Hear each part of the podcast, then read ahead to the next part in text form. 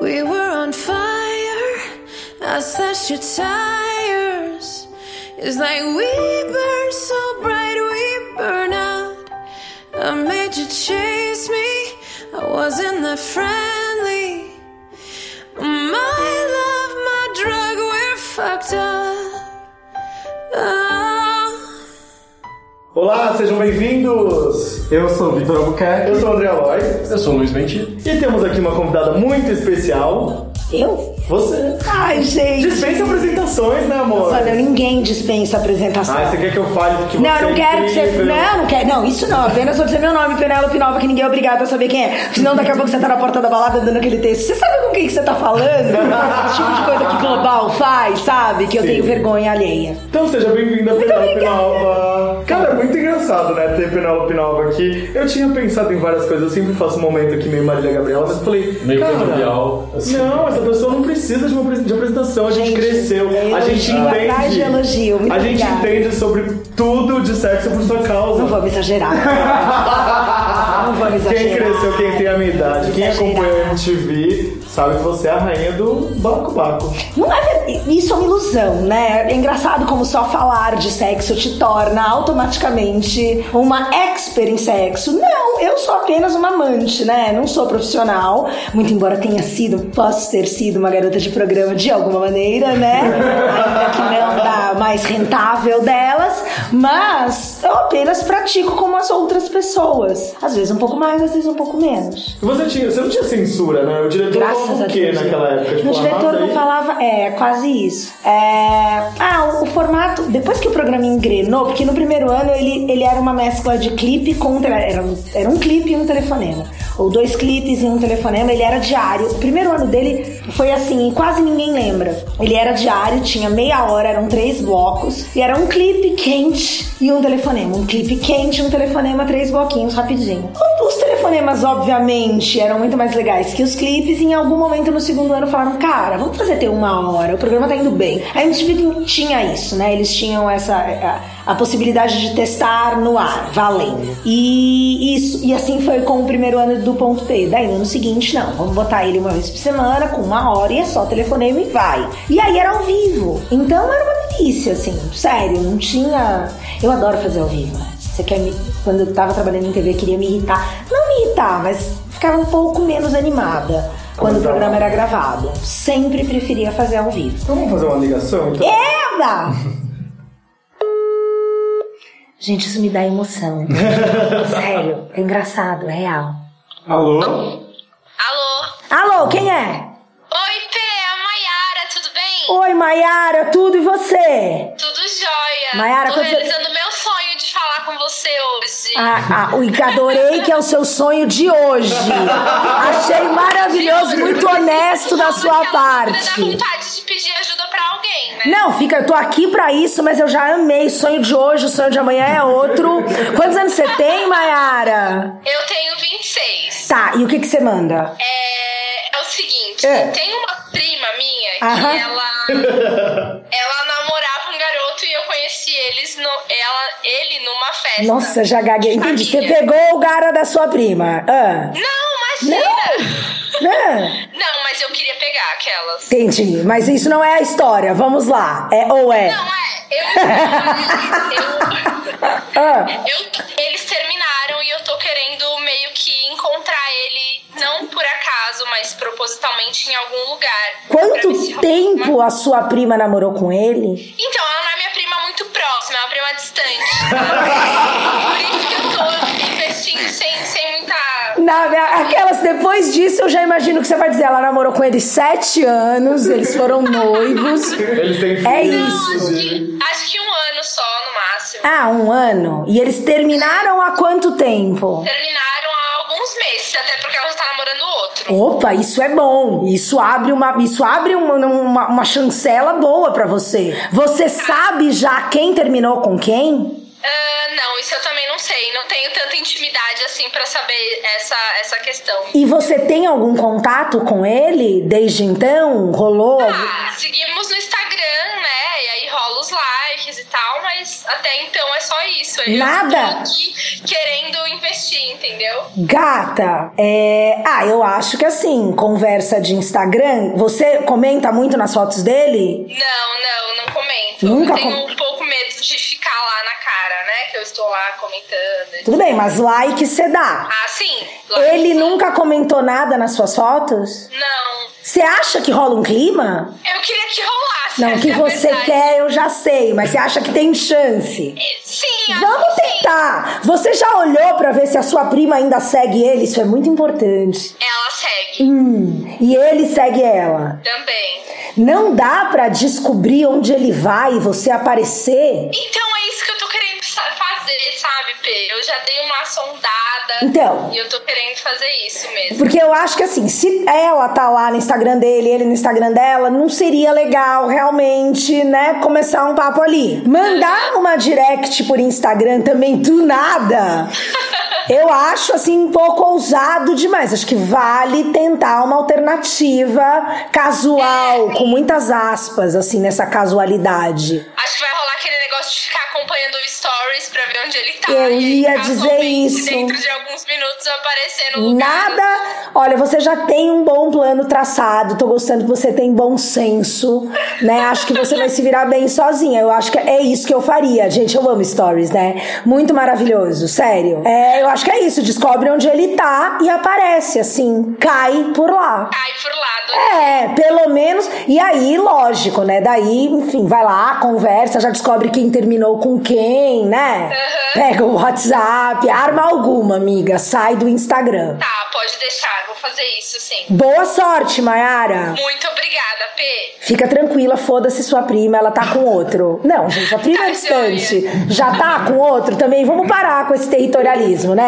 Que isso é coisa de homem, macho, que fica com essas coisas, né? Ah, é amiga, eu sou amigo do cara, não pode pegar mina nunca mais. Não, amor, lavou tá novo. É verdade.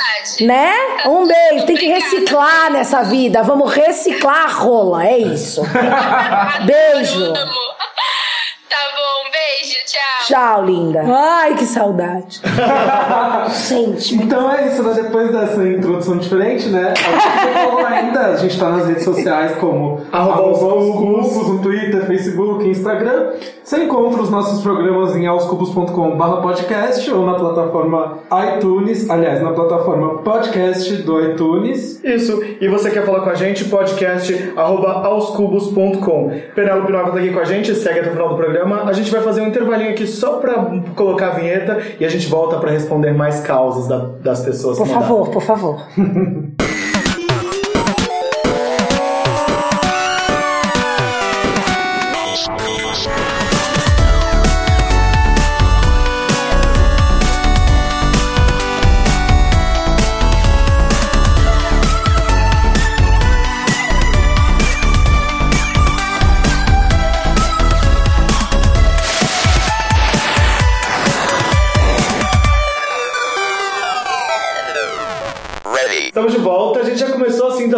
intervalo com ligação. Alô, Alô, quem fala? Eduardo. Oi, Eduardo, tudo bom com você? Tudo bem com você? Eu, eu tô ótima, eu tô te sentindo um pouco reticente, Eduardo. Quantos anos você tem? Eu tenho 23, P. É isso. Me conta. P, eu não sei o que te contar, na verdade. Como assim? gente. Você não tá dando essa bunda, Eduardo? Nem comendo a de ninguém? Não tô, menina. Eu tô, com, eu tô com um bar que eu tô conhecendo hoje aqui do meu lado agora, na verdade. Na verdade, essa ligação aconteceu no momento errado. Faz assim, vocês trepam e a gente se fala depois. Pode ser. Né? Pode ser. Vai antes que o boy desista. Beijo! Beijo, Pessoa não sabia dizer pra você que ele estava Ele prestes. mandou um áudio, ele não sei, ele não entende direito. Aí já tem outra ligação, olha só, É vem isso que cá. importa. Alguém que não vai meter agora, né? Não vamos atrapalhar, atrapalhar, né? alô? Alô? Oi, alô, alô. Tira. Não, não é mentira, amor.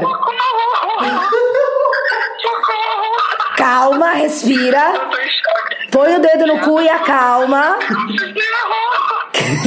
Penélope. Quem é? É ela. Não, eu sou eu, mas quem é você? A bicha apagou. Alguém, por favor, chama o SAMU.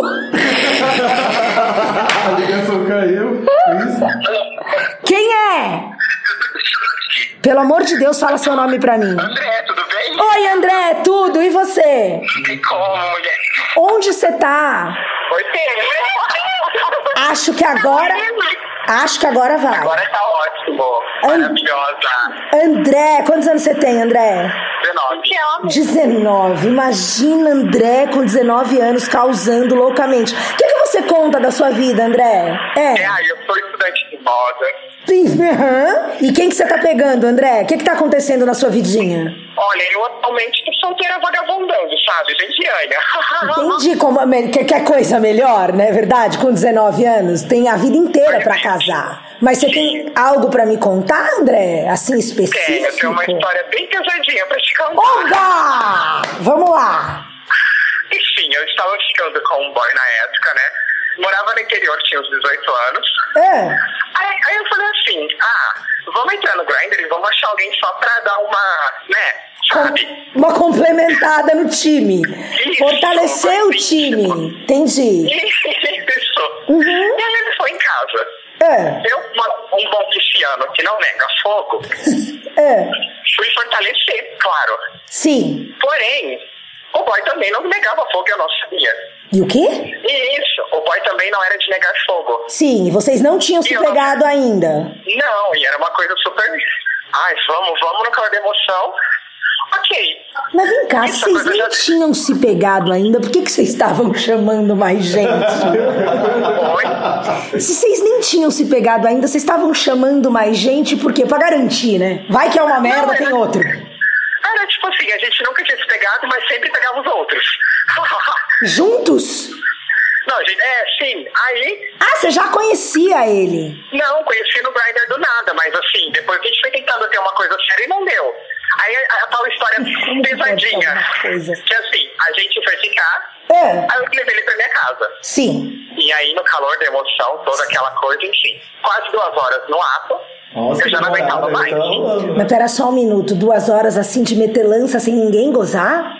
Sim, duas horas transando loucamente. Eu já tava assim, não Sem, aguentava tipo, mais. esfolando, né? Oi? Esfolando. Não, é, transando, se esfolando, eu já não aguentava mais. Eu posso imaginar. In- Inclusive porque nessa Aí eu situação falei eu já assim- sei que quem tava dando era você. Então, sim. Então, lógico. Aham, E ah. aí, eu fui pro banheiro, falei, me dá um tempo pra ir no banheiro, preciso relaxar.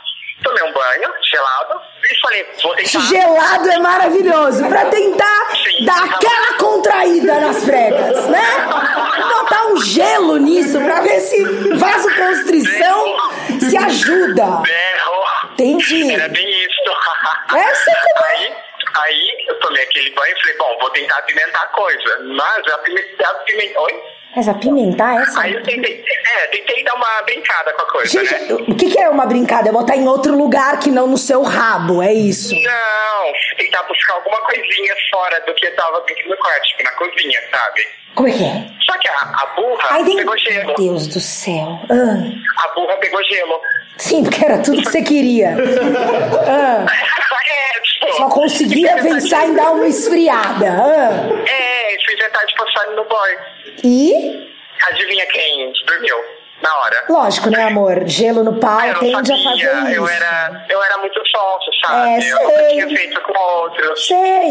Aí, o boy começou a chorar. Gente, você queimou a cabeça do pau do boy com gelo, é isso? Eu não sei se eu queimei, eu não sei o que, que eu fiz. Ele começou a chorar. Eu não sei se era frustração, o que, que foi. Não, não era frustração. Acho que não. Acho que a gente pode descartar a frustração da lista Mas de você imagina a possibilidades. minha situação. Duas horas com cara de quase 22 centímetros. Eu já tava morrendo. Sim, lógico. Aí ele começou a chorar, falar que precisava de um médico e ficou de voltar na minha casa. Você voltou? Não, Lógico, não, óbvio que ele não ia voltar. Você queim... Eu queria dizer pra você que a chance de você ter queimado a cabeça do pau desse indivíduo, se bem que gelo não queima a pele, mas aí eu fico pensando, a mucosa, né? Eu, realmente. Eu não sei. Tão Eu, eu não sei. Você aprendeu, né? Nunca mais gelo nessa vida. É, né? meio que eu aprendi. Ima- então tá, adorei a história. Obrigada por dividir conosco. eu que adorei, meu Deus, eu tô em choque. Não fica. Um beijo. Obrigado, te amo. Obrigada, lindo. Beijo mesmo. Tchau. É maravilhosa essa história. Me lembrou uma história de um, de um amigo de uma amiga. Sei. É porque essas histórias rolam, né? A gente, ca- Quando elas impressionam, a gente acaba passando adiante. O que aconteceu? O boy, do, ah, o boy desse amigo da minha amiga gozou no olho dele. Acontece. Ele foi tirar com água, Não. coagulou. e eles tiveram que ir pro pronto-socorro. Eu queria ter ligado pra essa minha amiga, eu falei com ela hoje cedo pra contar. essa Vamos história. deixar essa história, né? Ela mora com ele ainda? Não, não. Ah, então dava pra contar. Na verdade, não era ela, só- é amigo, é amigo É dele. amigo- É, um É, então, então a gente conta, né? Aí a gente conta. História dos outros a gente conta. Aí eles foram pro médico, né, pro pronto-socorro, e o, menino falava assim pro namorado: Você me cegou! Você me cegou! Chegamos nisso. Chegamos nisso. É muito maravilhosa essa história, a gente sempre conta. É que é sempre um choque. A primeira vez que a porra cai no olho é sempre. É algo que a gente devia falar mais sobre isso, né? Precisamos falar sobre a porra no olho. É, é algo. Eu não tenho a menor ideia. Eu, não, eu não tenho a menor ideia, mas, tipo, limpar, né? Papel, mão, tentar tirar alguma camiseta, alguma coisa e, de fato, não passar água. A água Passar só álcool? Peraí, piora. Não doutor sei. Carlos Varela aqui na linha. Eu não sei. É que assim, ó, tô falando por experiência própria apenas, tá? Que eu não tenho nenhum problema com isso. Toda vez que passa água por reflexo, mas é sempre pior. A água piora muito a situação. Então, não sei. Talvez o melhor seja só tirar o excesso e piscar bastante. Pra sair. Sério, não consigo imaginar. Porque se a água piora, vai passar o quê, gente? Que você pode passar no olho assim? Como que tira essa porra? Como tirar? Google, como tirar, por favor, agora, como tirar a porra do olho? Vamos ver se a essa altura eu já não fui muito ultrapassada. Afinal de contas, nem eu tenho que saber nada, gente. O Google tá aí pra isso. Tem um aqui, o WikiHow, seis passos, como tirar. E era não por é cisco, não. E era por resposta: se o gozo cair no olho, faz mal. Fazer bem eu já sei que não faz. Concentração. Então, Sono algo- fisiológico. Não, e aí vem as notícias. Mulher é atingida no olho por jato de sêmen e corre risco de ficar cega. É real isso. Deve ser, porque tá. Não sei. Não sei. Não, eu tô falando aqui, ó. Se esperma no olho causasse que sim. cegueira, ia ter um monte de meninos e meninas usando tampão. Então, gente, não. Não, causa. cegueira não, mas a ideia é só saber se tem alguma maneira de limpar que traga um alívio mais rápido, porque é tenso, gente. É realmente tenso. Ah, olha só, fala aqui pra lavar os olhos com água morna e não água fria. Hum, e aí pode ser que tire. Bom, gente, não, não, não sigam Não vamos nos. regras. Não, não, não, não. gente- Faça a sua própria Exato. pesquisa. A porra tá no seu olho. Vá tomar no olho do seu cu antes que eu me esqueça e pronto.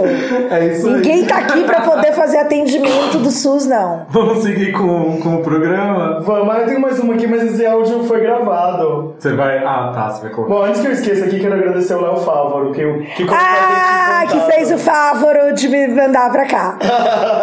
Né? Meu Deus, ele que pediu. Beijo, Um Léo. beijo pra você. Beijo. E ah, olha só, o Léo tá falando que quer participar de, com, em vídeo aqui com a gente. Vou ligar pra Eba! ele. Será que ele tem alguma história engraçada? Acho bom, porque senão ele vai participar pra quê? Pra dar oi? Eu vou mandar ele a merda. Com todo carinho. Gente, enquanto isso, eu achei um texto maravilhoso sobre por que quando o esperma entra em contato com a água ele fica mais grudento. A resposta é porque ele não quer ser lavado. Uma das autodefesas do sêmen é se tornar cada vez mais grudento em reação a líquidos ou calor. Isso porque é assim que o interior de uma vagina é, molhado e quente. Esse mecanismo se deve ao fato da nossa espécie ser promíscua. Ah! Será que foi uma bicha que escreveu esse Será? texto? Tô zoando. E então é por isso que é pior lavar, acho, né? Sim. É evolução, é só Darwin. Exatamente, é. Ou seja, né? Você não vê por aí os macacos gozando no olho de ninguém. A gente não viu o macaco fazendo boquete? Alguém já viu o macaco fazendo boquete? Não, não é lá, né? Fecha o olho antes de mais nada. Mas diz que faz, que os chimpanzés que são os mais próximos. Boquete? Sim. Também? É, porque afinal de contas, né, gente? Do mesmo jeito que bate punheta e alguém vai lá e dá uma lambida, É. pronto, tá rolando boquete na natureza. Gente, é só mais uma. Qualquer coisa coisa ali, né? Fazer um agrado, a gente tá fazendo. Nossa, eu lembro. Porque essa ideia de que sexo é só pra reprodução é uma grande falácia, né? O treco é gostoso pra todo mundo. Oi. Que? Alô? E aí, Oiê! como estamos? Estamos animadíssimos. Eu quero saber como você está. Você tem algo pra contar? Eu tenho algo pra contar. É, a gente tem como te ajudar de alguma maneira nessa sua vida sexual ativa? A gente vai transformar isso aí, esse podcast É, isso. na verdade a gente já tá fazendo isso, né? Então, tá acho bom fazendo você ir abrindo a historinha aí. Então vamos contar de uma situação. Isso, por Não favor. minha. Não minha. Lógico, lógico que não mas, sua. Mas de- de- da minha melhor amiga, que sou quase eu. Sim, uma versão feminina de você. Ou uma. É, exatamente, meu alter ego. É, conte-me. É o seguinte, essa minha amiga, ela é apaixonada por uma pessoa que ela odeia. Como Já assim? começa por aí. E- e- entendi. É, quer dizer, não entendi, mas tô tentando. É, co- Como, ela de- como ela define isso? Ela, ela ama ele, mas ela vê que isso acaba meio que fazendo mal, assim, pra ela. É o Ah. melhor sexo da vida dela. Ai, amor, eu sei como é. Fiquei presa nesse inferno por 10 anos da minha vida. Chuta que é macumba. Tudo que ela tinha pra aprender com ele, ela já aprendeu. Ela vai praticar com outros. É só Mas isso. tá, ela- Assim, eu mas tenho eu- isso categoricamente pra dizer pra ela, com um grau de certeza que eu não vou conseguir é, conferir a esse áudio. Entendi. Mas assim, Mas, ah, é sério. O, o- foda é que ela, é, tudo, tudo ela compara ao digníssimo, digníssimo, entendeu? Eles namoram? Não, ele não assumiu ela, é aí que tá. Eles ficavam. Tudo bem, ela não queria ficar. Quanto tempo ficar tem com ele. isso? Isso aí já tá durando bem uns. Eles ficaram em 2015, aí depois pararam de ficar, e nesse meio tempo ele assumiu, ele começou a namorar uma, Outra pessoa, uma outra pessoa. mas ficou continuou pegando ela. Não, não ficou. E nesse tempo que eles ficaram é, afastados, ela ficou muito mal. Sim. Meio que depressão, coisa assim, sentia saudade dele, mas, sabe, aí quando tava conseguindo se recuperar, ele terminou e voltou a procurar ela. Isso tem quanto tempo? Seis meses. Mas peraí, a única coisa então que tem. Na verdade é uma situação muito comum. Ela é afim, de, ela é afim dele, ela quer namorar, ele gosta de comer ela, ele não quer namorar. Não, ela também não quer namorar. Mas ela, ela, ela não, sabe, não foge. Desculpa, é, qualquer- amor, é, sua amiga é problemática. Antes de mais nada, vamos deixar isso claro, né? Como diz minha mãe, ela quer cu e quer raspado, né? Tipo, Exatamente. oi, ela, o que, que você quer, gatinha? Você quer namorar não quer namorar? Porque se ela não quer namorar, qual que é o problema da relação? Então, é porque ela acha que ele acaba fazendo mal pra ela. Por quê? Se ele come ela tão bem e ela não quer namorar com ele, onde é que tá o mal? Eu, eu, eu confesso que eu também não consigo entender isso aí. Mas a complicação, na minha opinião, é, se dá muito pelo fato de ela comparar tudo a ele. Mas ela compara tudo com ele porque ela é apaixonada por ele. Se ela não admite isso nem pra ela mesma, é só uma questão de uma infantilidade dela. Quantas ela tem? Pô, ela tem 26. Não. Bom, enfim. Já deu, né? Não, amor, mas ai, tem um monte de mulher que segue sendo mocoronga pro resto da vida, entendeu? Ser mocoronga é uma escolha, sabe?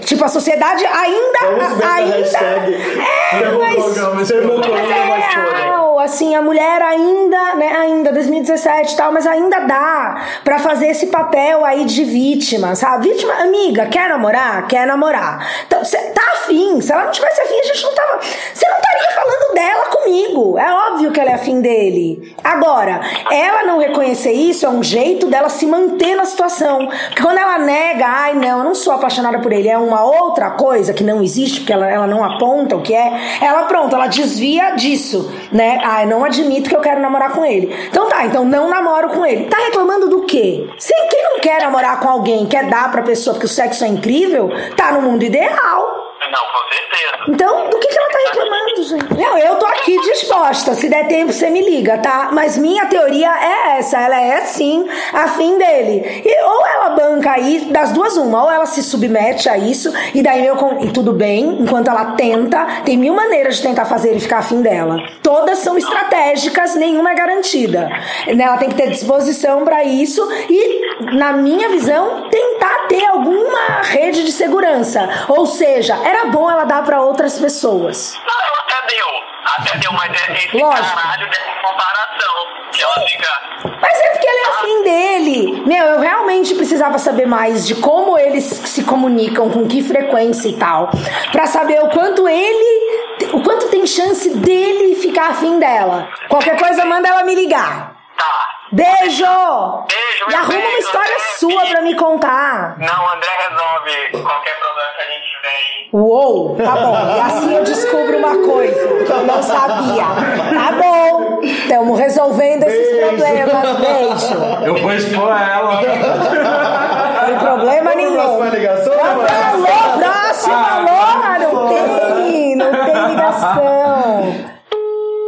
Alô, Olá. olá, boa noite, quem fala? Boa noite, é Marcelo, tudo Oi, bem? Marcelo, tudo bom com você, querido? Tudo ótimo. Marcelo, quantos anos você tem? Eu tenho 30.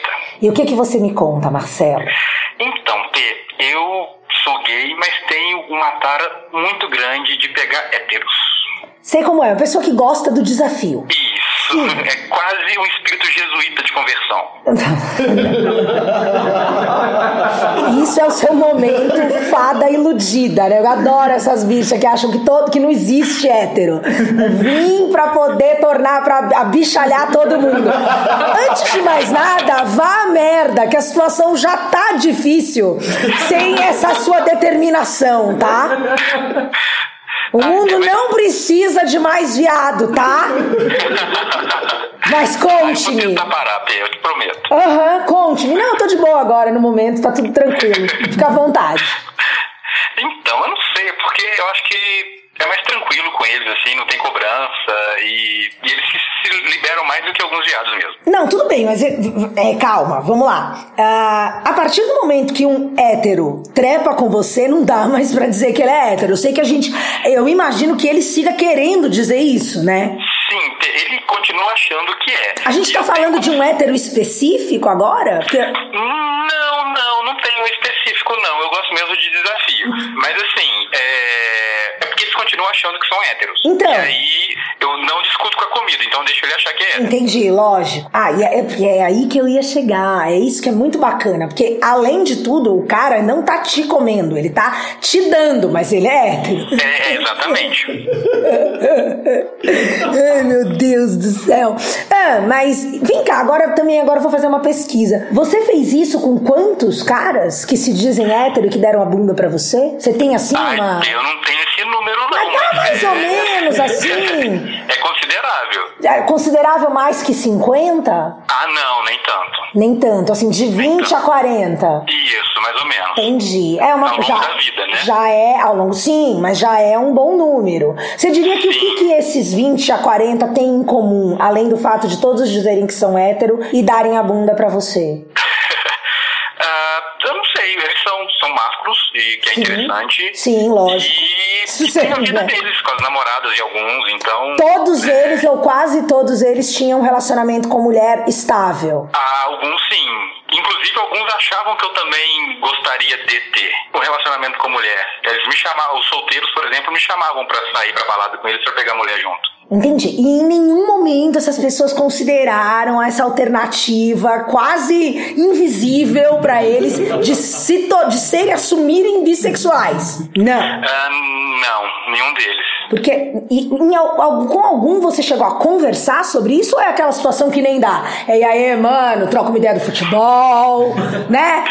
Uns É, papos não, bem não dá pra conversar. Alguns têm a- aquele sentimento de Madalena arrependida depois, sabe? Ficam meio grilados e ficam um tempo sem conversar, mas normalmente voltam. E você, sai com, você saiu com a maioria deles mais de uma vez? Sim. Então tá, eu sei que isso acontece, então eu não fico realmente surpresa. Basta você trocar ideia com qualquer travesti ali no centro que você vai saber que a clientela delas é totalmente composta de homens que se dizem heterossexuais, né? E aliás, também, assim como com você, também são penetrados pelas travestis. Belas Bonecas tem um vídeo seu maravilhoso no YouTube da época do ponto aí que fala exatamente isso. É? Esse eu não vi. Mas então tá, Marcelo. Parabéns, ou não, né? Pra você que anda por aí. E no fim, você não vai converter ninguém. Qual que é o problema de. hom- Bom, eu sei, né? A gente sabe onde vive e tal. Mas já passou da hora de homens também se assumirem bissexuais, né? Não, do mesmo jeito que mulheres podem e são muitas vezes. Eu tenho uma irmã que é assumidamente bissexual. É, tá Mas na numa comunidade gay é meio preconceituoso. Meio não, é ainda, mas é normal também, né? É, um, é isso, assim, num primeiro momento você quer pro teu lado. E é uma, é uma, entre aspas, uma novidade. A gente ainda não exercitou isso, né? Não é de boa. Todos, independente de sermos gays, héteros, lá temos preconceitos. E daí ainda vivemos todos, mesmo gays, numa sociedade mega machista. Então, do mesmo jeito que o gay mais afeminado vai ser zoado, né? E bichinha. E aí, quando você vê, você tá. Os gays estão usando os mesmos, né, sendo tão preconceituosos quanto héteros para com eles, com, entre eles mesmos. É meio bizarro, mas a humanidade é bizarra. Por isso que eu sou pela extinção da raça humana. Mas, Marcelo, muito obrigada pelo seu depoimento. E aí tá ótimo, tá tudo bem com você, né? Até o próximo homem, até hétero.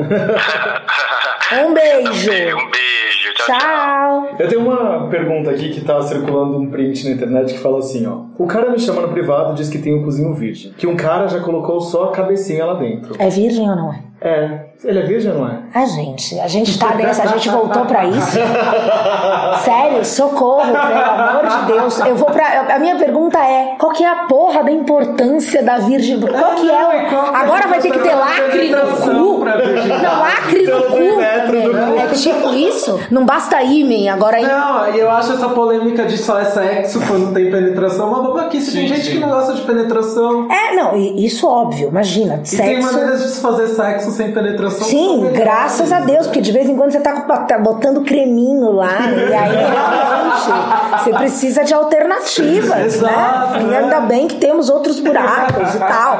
Ah, mas realmente, querer caracterizar sexo com a, só a- a- quando tem penetração, que não dá, né? Não. Eu tenho uma amiga que fez uma pergunta pra mim esses dias assim. Ela sai recorrentemente com caras, ela não consegue um relacionamento e eles têm. Tá, pausa. Ela não consegue um relacionamento. Né, A vida da mulher é isso, né? Ainda. O objetivo da mulher é se é conseguir um relacionamento. tal. Não, mas ela tá querendo. Ela tá Homens querendo, também então. querem se É, relacionar. Eu tô zoando, tô sendo cruel. É, porque eu ando aqui com meu Machista. vestido de noiva no carro, né? No porta Lógico, pronto, pra qualquer ocasião. Mas e aí não tá rolando Aí uma tá relação rolando, mais assim- estável? ela falou assim: Ah, porque eu usei com um cara, a gente. Eu peguei ele é, no meio da. Eu peguei ele. Não, eu peguei Ele no É meio eu da aqui, estação. Sé do metrô, Ela dirige, ela tem carro, ela pegou ele, levou buscou ele em algum Buscou ele em lugar. algum lugar, foi pro drive-in e aí ela vê, viu que ele não tava tão afim de fazer o lolá no clicli, tão famigerado pras mulheres. E aí ela falou assim: Ah, eu fui, fui eu também. Pausa. É outra lenda, né? Eu devo ser um homem mesmo, não adianta. Esse papo de que eh, mulher, ai, mulher ama sexo oral. Acho que a maioria ama mesmo, tal. Faço a menor questão. Supre 10 vezes mais chupar do que ser chupada. Mas continue. E aí ela falou assim. Apenas ah, pra não deixar de dar meu depoimento pessoal e íntimo. Ah. E aí ela falou assim, ah, ela, que ela é egoísta, que ela gosta de ser chupada igualmente como os caras gostam, e ela não. Sim. E ela falou que viu que o cara não tava afim de lamber. Mas é que tem muito cara que. E aí isso define muito também, né? Eu, eu acho, pra uma mina.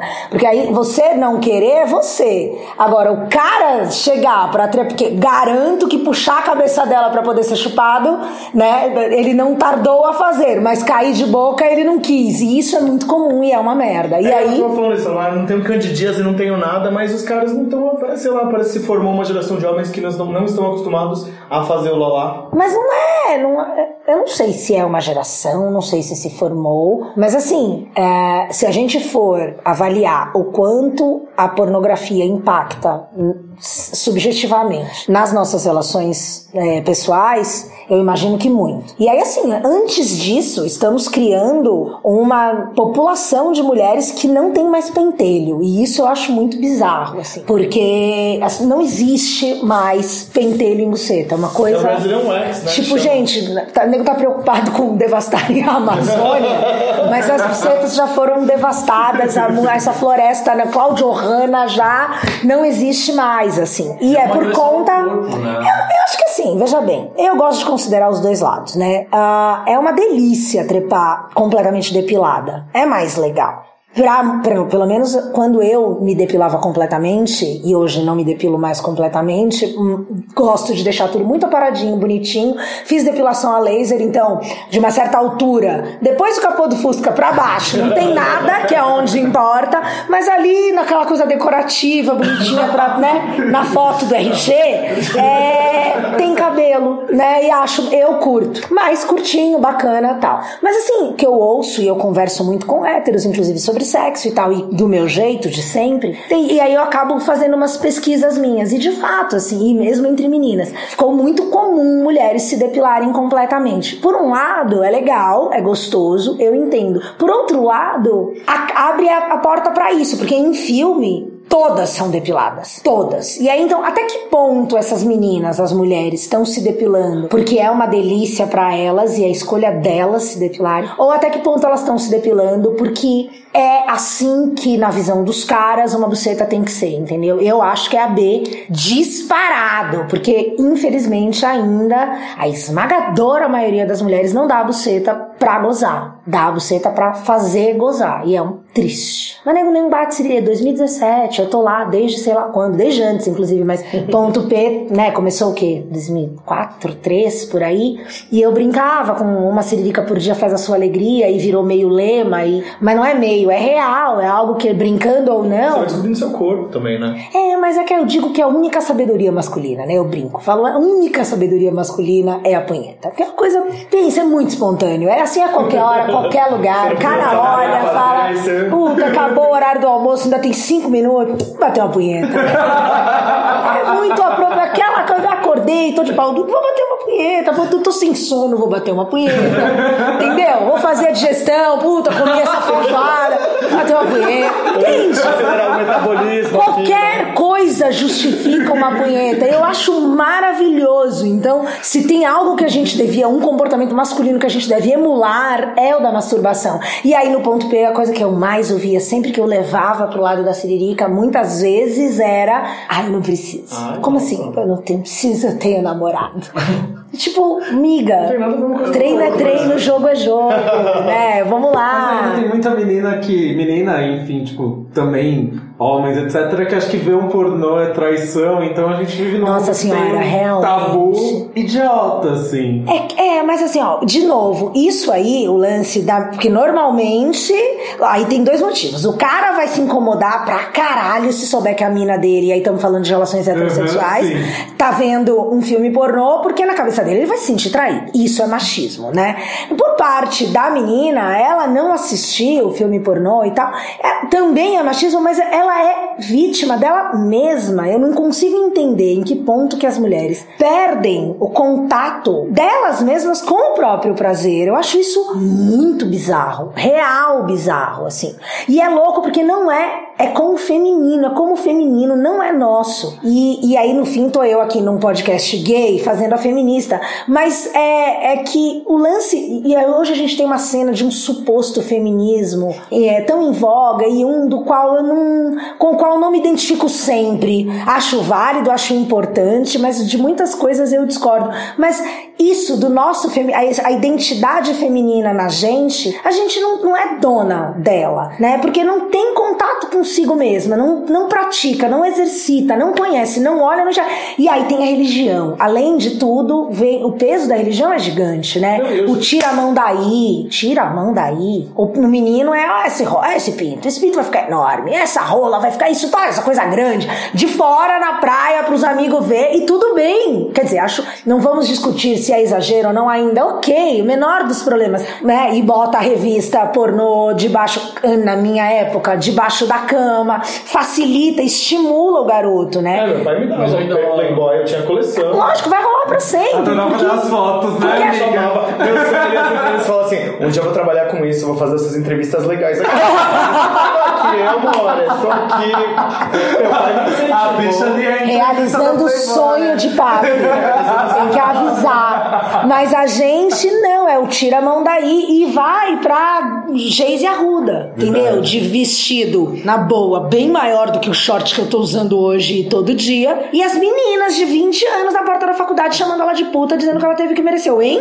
Tudo a ver, né? Hein? Nossa, isso dá pano pra manga. Pra né? cacete. Eu quero fazer só mais uma intervenção aqui. E hoje, esses dias eu tava vendo o stories da Mamundi. Ela falou assim que tava num restaurante hype do, do, do Rio de Janeiro. E aí tinha um casal do lado dela. E o cara não queria acompanhar a menina em algum lugar. Não queria ir no Rock in Rio. E a menina falou assim: Eu vou me tornar uma dessas feministas aí que anda por aí sozinha.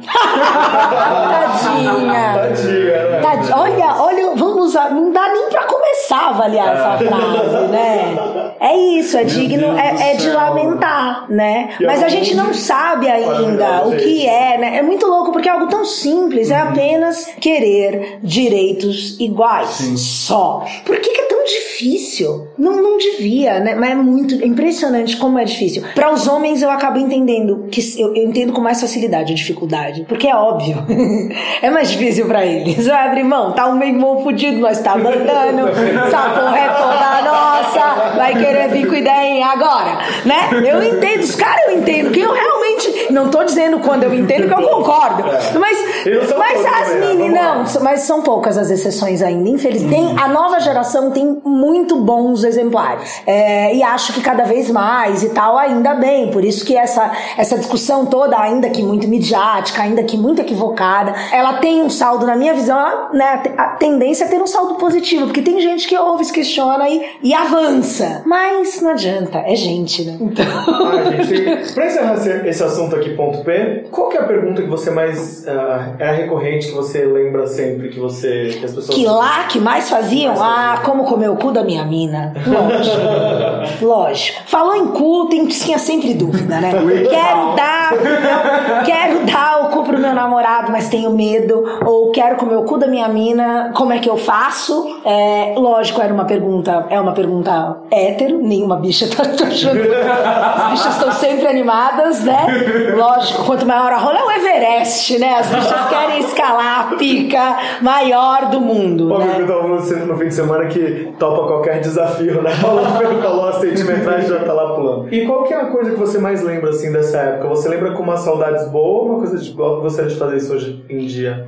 Cara, eu não. Eu, eu, eu adoraria n- continuar fazendo, ter continuado. Eu não, eu não, não parei o ponto P porque eu quis. A MTV parou, tirou o ponto P do ar por vários motivos, nenhum deles relacionados ao programa. Antes de mais nada, a linha editorial da MTV previa uma renovação de programas, né? Os programas não permaneciam lá por muito tempo. E eles também, em algum momento, acharam que deviam me tirar daquela posição, porque, pasmem, é, aquela, aquela, aquele programa me colocava, de uma certa maneira, numa desvantagem comercial dentro da emissora, mesmo. E é bizarro, porque é isso que a gente tá falando, né? A gente vive no Brasil, de alguma maneira a gente tá falando disso também. O lance de, pô, sexo é um tabu ainda. É bunda de fora, é carnaval, Brasil, todo mundo acha que trepa. O nego adora dizer que brasileiro trepa muito tal, mas aí tem essa cabecinha menor que o cu virgem da bicha que queria discutir se botou a cabecinha só, não é, né?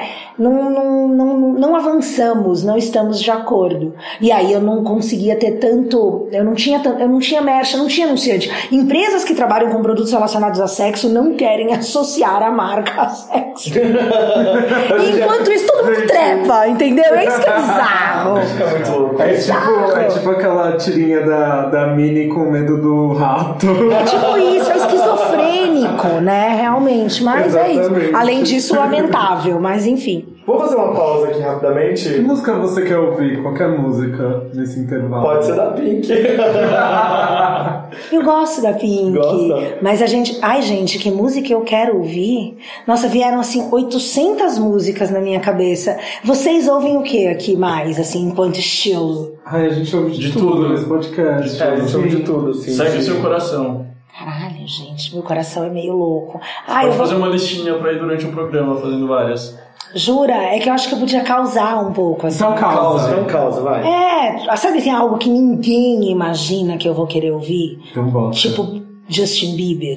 Justin Olha, Bieber, qual a nossa. música? Ah, é a última, né? Friends. Olha, cara, A gente ama essa música. Lógico, a gente ama essa música. Então vamos ouvir Friends. Qualquer coisa que a né, gente rebole, a gente ama. E a gente já volta por perguntas esdrúxulas e caderno de perguntas, né? Pra vocês não ficarem tristes aí que a gente ainda não teve nossa programação desse podcast. É que, tipo, eu vim aqui roubar o programa de Ela vai aqui quebrar o paradigma.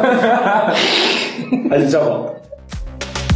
No, we didn't end it so good. But you know we had something so good. I'm wondering, can we still be friends?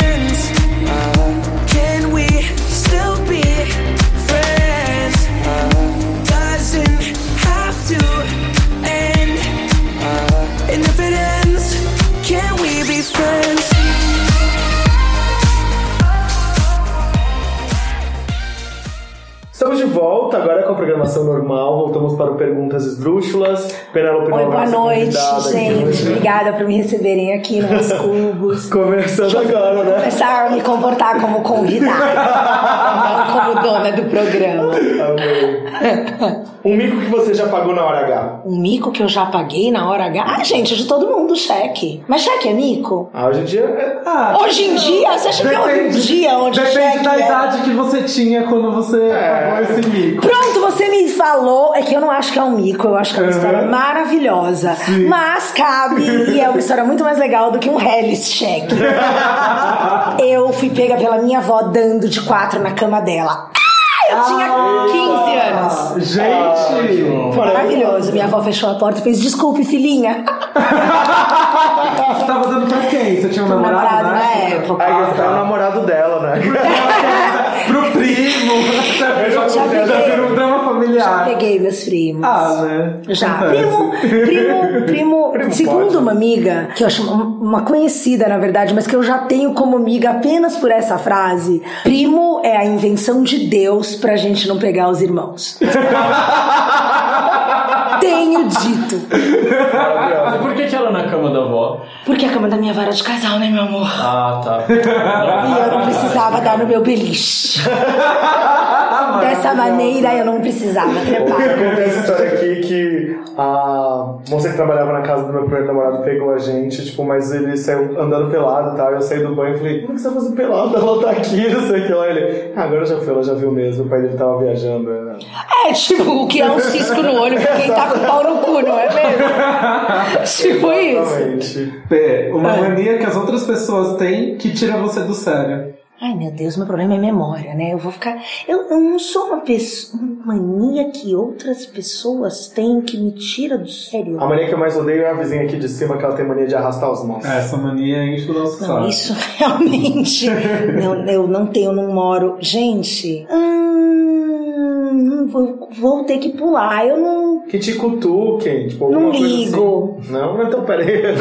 Mas eu realmente não ligo. Eu sou bem tátil. Então me pegar não vai me incomodar. É, não tem. Eu, eu, por exemplo, uma coisa que me incomodaria, sei lá, alguém que fica interrompendo você de falar. Mas aí já me incomodaria a ponto de dessa pessoa não fazer mais parte do meu círculo de amizade. Então não é uma mania de ninguém, não é mesmo? Então não sei, assim. Não, não Normalmente, quando eu gosto de alguém, eu tendo a gostar da pessoa com as manias. Mesmo, não consigo pensar em nada. Se né, voltar. Não, não sou. Você sabe que eu não sou, né? Mesmo. É. Ah, mas, e aí eu aceito. Eu, me- eu também tenho um lance de aceitar e relaxar, achar graça. Acho que a minha tendência com alguma mania de alguém que eu goste muito, se de repente me incomodasse, algo que fosse realmente muito incômodo, acho que talvez não. Mas no geral eu vou procurar relevar e achar bonitinho. é, tentar rir. Você tem 10 milhões de reais, mas só pode comprar coisas que comecem com a primeira letra do seu nome. O que, que você compraria? Uma Porsche, ele. Não, vamos começar bem, né? que mais? Deixa eu ver. Ai, meu Deus, P. P não é uma letra assim. Pênis. Ai, mas amor, isso eu tenho de graça, não é mesmo? A gente não precisa pagar. Vocês têm umas perguntas, gente. A pessoa. Por que, que é o nome do por, que, que o nome é Perguntas Usuária- Esdrúxulas, Eu né? sou velho? usuária de canal. Não, é Já realmente rolou- pelo menos ninguém, Porsche, né? ninguém está É. mentindo. Eu poderia gastar, eu poderia comprar tudo em Porsche, no caso. Mas eu tô tentando pensar em coisas que eu deseje, que comecem com P e nenhuma delas, pelo menos de tudo que passou pela minha cabeça, assim, que seria interessante. Tipo, não dá pra falar apartamento. apartamento em Paris. Pode falar em inglês, Paris Apartments. É, exatamente, algo assim. Aí pode- Se puder falar em outra língua, porque eu tô real. O que, que você vai querer? Eu não tenho grandes. Avião não começa. Eu também não ia querer.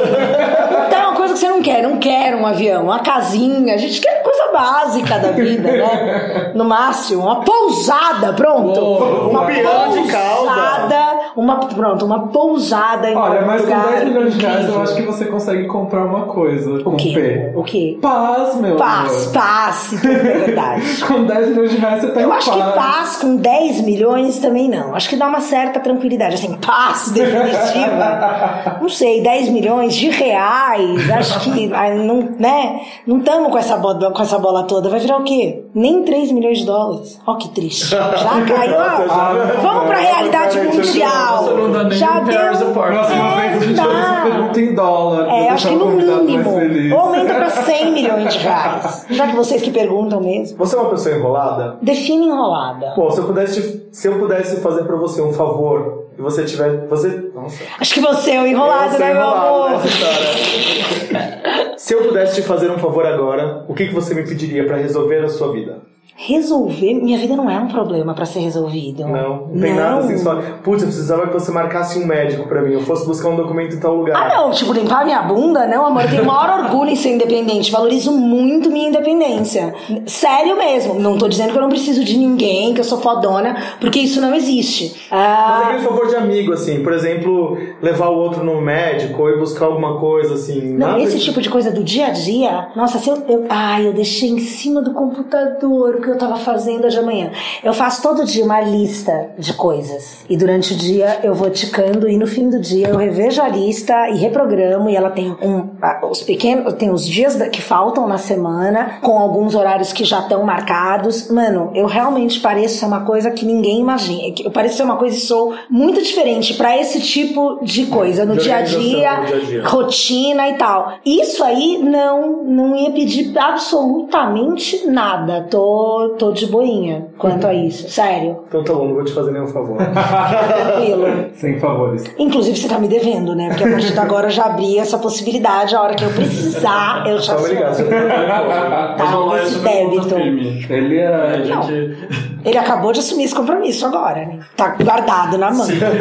Precisar buscar alguém no aeroporto. Eu já fui, você acredita? Lógico. Eu já fui. É, Também já fui buscar e levar. Já acontece essa história aqui nesse podcast. Aí pro Carry On, um, amigo de uma amiga que morava em Uberlândia mandou, mensa mandou mensagem pra essa minha amiga e falou: Você pode ir? Ela falou: Não, mas eu tenho alguém que pode ir buscar pra você. Fala Gente, inglês. as pessoas põem ele pra fazer os favores delas. Eu adoro que eu tô falando. É o pudesse carpinteiro fazer- do universo. Acho que é daí que surgiu essa pergunta. Sim, né? e aconteceu uma coisa pior. Ela tinha que sair de Guarulhos pra pegar um, um avião que era em Campinas. E eu consegui reorganizar o voo dela pra que ela fosse de Guarulhos pra cidade que ela precisava. Muito Tá, meu né? amor? Tá? Sincerone, Produção com A gente. E você já deixou de transar com alguém porque você descobriu que era um fã seu? Alô, alô, Titi Miller. Como assim? Por que que isso seria um motivo pra eu deixar de trepar com alguém? Titi Miller veio aqui no podcast e falou que o cara ficou nervoso na hora H. Ela falou assim: ah, lindo, põe a roupa, vai embora, por favor. Ah, não, mas aí, aí tudo bem. Daí, mas aí não foi ela que deixou de transar com ele, foi ele que deixou de transar com ela. Ah, exatamente. É, tipo, a história é que ele ficou nervoso na hora, aí, tipo, já rolou aquele momento estranho, aí ele aí virou e falou: Ah, é que eu sou seu fã. Aí, Daí ela não deixou de trepar com ele porque ele é fã, ela deixou de trepar com ele porque ele é um retardado. Diferente, gente. Já deixou de trepar com alguém porque é um coitado? Já! Já, graças a Deus, a gente não trepa com coitado, ou tenta evitar, né? A pessoa já mostra uma coisa dessa, você não é, né? Por favor, não. Se você pudesse trocar de corpo com a Pink por 24 horas, o que, que você faria? A mesma coisa que eu faço hoje, gente, com o meu corpo.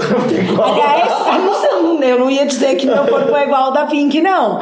Mas. Mas é... vocês são parecidas, até porque rolam esses memes na internet. Cara, eu acho isso bem bizarro. Já disse, é, uma- é o é o melhor, é o maior elogio que eu já recebi na minha vida. Então, muito obrigada por essa miopia geral. Mas assim, o corpo de qualquer pessoa que eu tivesse ia fazer absolutamente a mesma coisa que eu faço com o meu corpo. Mas você não tem nenhuma curiosidade de um mega famoso do Night da Pink? Não, meu amor, não precisa falar ter curiosidade com o corpo por causa de fama. Eu vou ter curiosidade, eu queria ter uma, queria saber como é ter uma rola por um dia. Se você tivesse uma rola por um dia, o que, que você ia fazer? Ah, meu amor, aí vamos pegar uma lista pra eu poder, né? Ah, vou mijar vou bater na cara de mulher, vou comer cu de viado. Vou fazer um monte de coisa, né? Com, uma, com algo que eu não tenha, né? Algo diferente pra eu poder querer experimentar. Agora, um corpo de famoso, caguei pra famoso. Antes de mais nada. Descreva o momento atual da sua vida com um meme.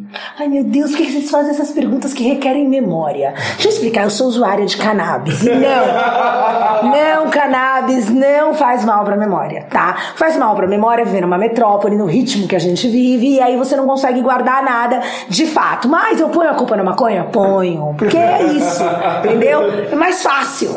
É um meme, gente. Pode ser uma coisa bem geral, tipo Gretchen. Não seria esse.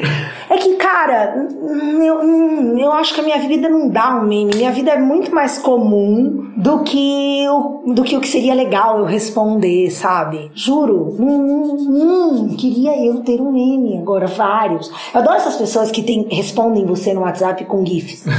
Eu tenho isso. Tem gente que tem um GIF pra cada situação e aí manda a resposta por GIF. Sou muito fã Passa meu telefone pra elas, porque elas fazem meu dia. Mas assim, eu sou zero engraçadinha pra isso. Eu sou uma menina gozada de outro jeito. Tem alguma palavra que você fala errado? Tipo. um- Ai, falo de propósito muito. Gosto mais escrevo do que falo. Mas Gosto é- muito de falar seja, teje. Eu acho fofo nesse momento, falo muito. Seja, gosto bastante. Teje, gosto de escrever tensa com C cedilha também bastante. É E parça com S. Esses são os meus momentos favoritos. Tem uma que, que eu tô amando usar recentemente, que é Deus me dibre. Também já ouvi. Também já ouvi. Minha irmã fala muito. Deus Tem me palavras É bom. falo que eu acho melhores escritas de Bruzinha, por exemplo. Bruzinha, Bruzinha, bruzinha, por é exemplo. Por exemplo. Quem fala blusinha hoje em Não dia? é, não Ninguém. fala mais. Bruzinha. Mucila, É o- é, muito mais sonoro. Mucila é muito bom. Mucila é muito Mucila é bom. melhor do que mochila. Tipo, você tem um x. se- Mucila. Sobrancelha, né? Sobrancelha é mais- sentido, Sobrancelha, gente. Não é muito melhor? Cabeleireiro, por exemplo. Cabeleleiro é muito legal. É tipo Britney com Let Me Love You. Eu gosto muito de cabeleleiro, sabe? Leleiro, a língua. Registro. É muito legal. Registro é bom. Eu gosto de perplecto. Perplecto é. Tô perplecto. É um, meu namorado usa muito. Gata! Me manda escrito, tô perplecto. Eu rio toda vez como se fosse a primeira. Acho muito bom. Mas aí tem os famosos, vai. Tipo, mortandela, tauba, iogurte. Ah, é que esses já são clássicos, tipo Pobrema. A primeira funcionária da minha mãe, ou uma delas, falou pra minha mãe um dia muito seriamente, e é real. É, minha mãe chama Marla, já começou com Dona Maura. Dona Maura, preciso ir na cidade levar meu dente pra distrair. Ai, olha só, Muito maravilhoso. amor. Sim, né? é bom, Minha mãe né? Leva ele no parquinho, roda gigante. Vai lá, distrai bastante seu dente. Uma mentira que você já contou, mas ninguém sabia que era mentira até agora. Momento revelação. Ih, gente, eu não sou boa de contar mentira. Eu não, go- não sou muito fã. Será que eu contei mentira? Nem na adolescência, aquela época que a gente gostava de. Puta, nunca precisei. Ai, que legal. Cheguei em casa depois de dar, a avó dei. Mãe, peguei, Não, a dei. avó já viu, né?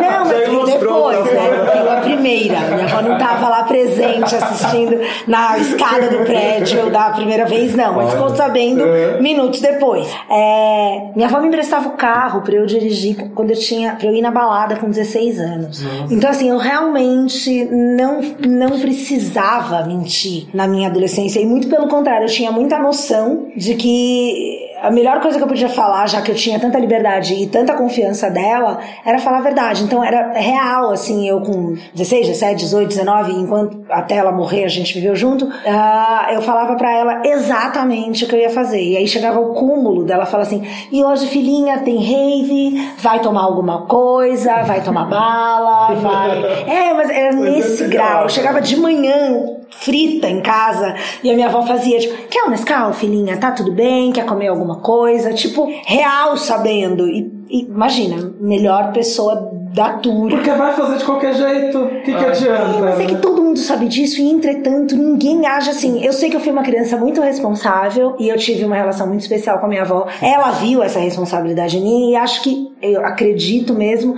que tenha sido intencional da parte dela, né? Aos poucos e aumentando essa carga de responsabilidade e confiança. Mas, óbvio, poderia ter dado errado, fosse com outra pessoa, ah, mas deu muito certo. E aí nessas eu também, por conta disso, nunca fui muito de, de mentir. E às vezes que eu menti, menti, sei lá, pra tentar me livrar de situações, em situações de, de desespero, coisas que eu já não faria, já não me meteria mais hoje, assim, sabe? Umas cagadas que, tipo, Se você fosse dona de um sex shop, qual nome você daria pra ele? é um ponto gente. Ah, boa. Não, desculpa, aí tá pronto. Esse realmente eu não teria por que dar outro nome. Esses dias um amigo ganhou de um casal de sapatão, amiga dele, amigas dele, é, umas duas garrafas de kombucha. De kombucha. O que, que é isso? É um, um fungo que é um prebiótico, e daí é um fungo, é uma, é uma colônia, não sei, fungos ou bactéria, é, é fungo, creio eu. E, enfim, é um, é um alimento vivo, é uma, é uma bebida, e aí você mistura com fruta, e é um treco mega funcional, tem mil usos, é milenar. É tipo um iogurte. Não é um iogurte. Não é isso, é o kefir. Ah, é o isso que você tá kefir. falando, é outra coisa. Mas essa onda de nutrição funcional é, uma, é, o é um dos do momento. O brasileiro adora uma Adoro. moda, né? Aquela garrafa cheia de colônia dentro. É isso, mas é que isso também, o kefir também é isso. Então, se for meio branco, eu acho que é o kefir. Eu, muito embora eu nunca tenha experimentado kefir, só li sobre. E o kombucha, ou kombucha, ou kombucha, puta que pariu. é, Dane-se essa merda. essa pronúncia, escolha sua. É, eu já tomei poucas vezes em mercado de orgânico de amigo. Ah, pô, prova, já provei, é gostoso e tal. Não, só sei que eu tô lá em casa. E aí, esse, eu moro com dois dos meus, me- com meus dois melhores amigos na vida. E um deles me acolheu na casa dele depois que eu me separei e eu tô lá até hoje. É, e aí ele que chegou falou, poxa, ganhei essas garrafas, um casal de amigas minhas tal. Aí eu virei pra ele e falei, se eu fosse parte de um casal de lésbicas e eu fizesse kombuchás, eles iam chamar kombuchetas. pra mim, a única coisa que eu falei. Então pronto, já dei uma, uma ideia de nome. Não é sex shop, mas se eu fizer kombuchá, eu vou chamar kombucheta. E você acha que na cama vale tudo? Qual foi a situação mais constrangedora que você Eu acho que falou? vale. Não, isso Eu não. acho que vale, eu fiz. Faria de novo? Não. Dedar o cara. Já dedei, me pediram, Uhum. dedei, por que não? Né? A gente tem a mente aberta. Aí rolou um pula pirata? Rolou, queria, gostava. Veja bem, racionalmente não vejo problema nenhum. Emocionalmente, vários. pra mim, sim, não, não, não sou afim de dedar o cara. Não sou afim de comer o cara pra quem eu tô dando. Não sou. Chame-me de machista. Não tô nem aí. Acho que eu devo ter, né? Eu devo ter face... momentos onde eu sou machista, momentos onde eu sou. E outras, eu sou livre, né? Eu não vou ser uma coisa só o tempo inteiro. Quer dizer, Deus me livre disso. Pelo menos pra mim, não, não vou ser feliz. Acho que assim, não preciso, na minha leitura, desde que faça sentido, tem que ter tesão. O que aconteceu foi, tô eu dedando o cara, eu tava achando uma delícia eu dedar ele, não. Então assim, na boa, se ele tá achando uma delícia ser dedado, maravilhoso. É bom ele achar alguém que vá adorar. Enfiar a mão, o pé- o o, o consolo, o que ele quiser no rabo dele. Mas eu tô afim de enfiar alguma coisa no rabo do cara que eu estiver saindo? Não, não acho legal. O Tô pior é que tava. É, é tão ruim, né? Que você não consegue nem lixar a unha enquanto tá dedando Não, ele, tá exatamente, ocupada. ocupa. Não daria nem pra eu fazer isso aí. Não, gente, sério, foi, e foi bizarro, porque pediu, eu fiz, tal, legal. Aí eu fiquei naquele dilema. Dei uma semana, né, pra esfriar a situação, pra ele nem imaginar que estava relacionado com aquilo. Talvez ele imagine, porque depois daquilo a gente não trepou mais. Mas eu tentei dar um espaço de tempo, assim, e terminei. Tem alguma tatuagem que você já se arrependeu de ter feito? Me arrepender, não, eu já cobri uma tatuagem, mas não porque eu me arrependi.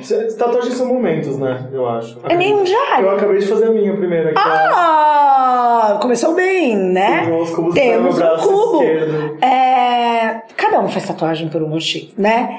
Mas, sei lá, todas pra mim, eu não, eu não tenho. E aí, de novo, não tô condenando, não tô criticando, não nada, mas muita gente gosta, é muito comum escolher um estilo e aí usar. E eu acho ok, é super estético e eu compreendo.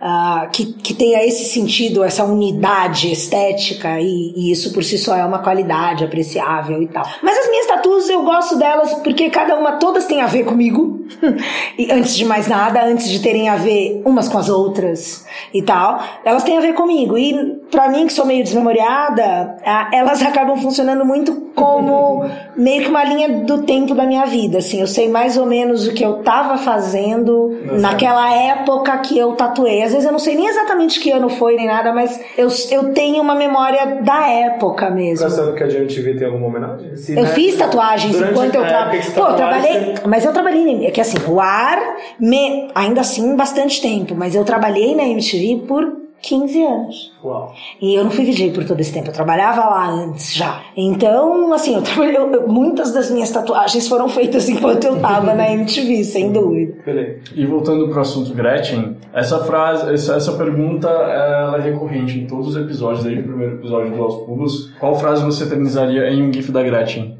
Na verdade, eu, eu estive na fazenda com a Gretchen, né? A minha visão da Gretchen era a mesma de todas as pessoas. Eu, particularmente, Penélope, tinha, inclusive, nutria uma certa simpatia por ela ter sido uma mulher ah, que teve a, a se por um lado você está se submetendo a milhões de anseios machistas e blá blá, por outro lado você está ali rebolando a bunda e tal, e eu por si só eh, tendia a valorizar, né, a valorizá-la e a sua história e tal. Quando eu entrei lá no programa, ah, naturalmente, né, instintivamente, eu me aproximei dela dessa forma. E, assim, ela não podia estar mais distante do que eu imaginava. E tudo bem, cada um é do jeito que é, também pra mim não tá longe de ser um problema. Mas depois de sair de lá, vi- quando, enfim, eu fiquei sabendo, né, do que não, do que não era dito ou feito na minha frente, fico meio sem entender. Lá dentro eu lembro de alguns momentos, de eu- uma hora começou a ficar claro que existia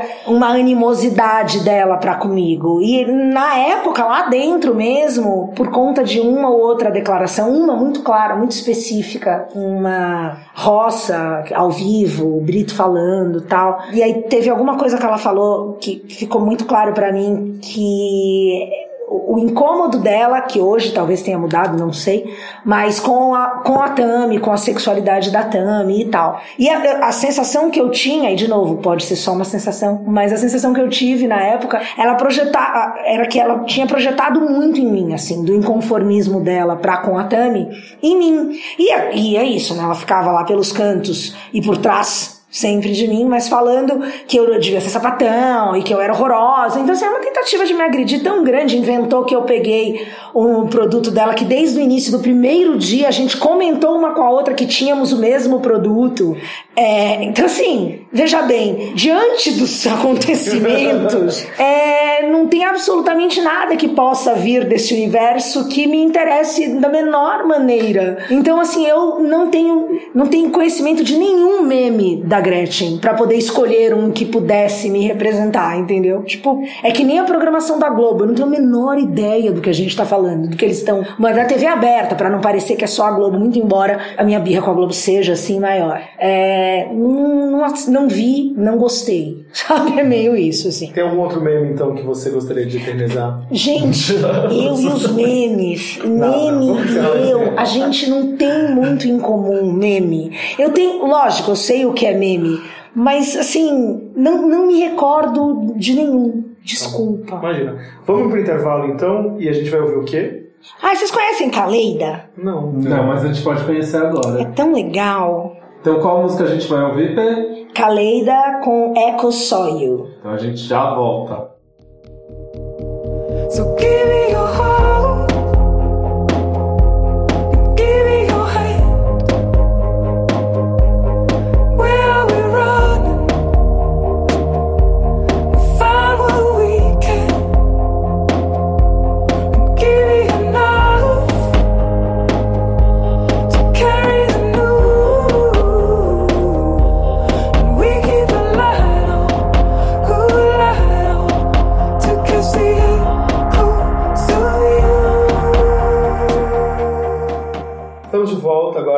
caderno de perguntas. Na sua época tinha o caderno de perguntas? E, gente, eu não lembro. Eu sei que tinha algo, se não exatamente o caderno de perguntas, mas é, já era um caderno de perguntas.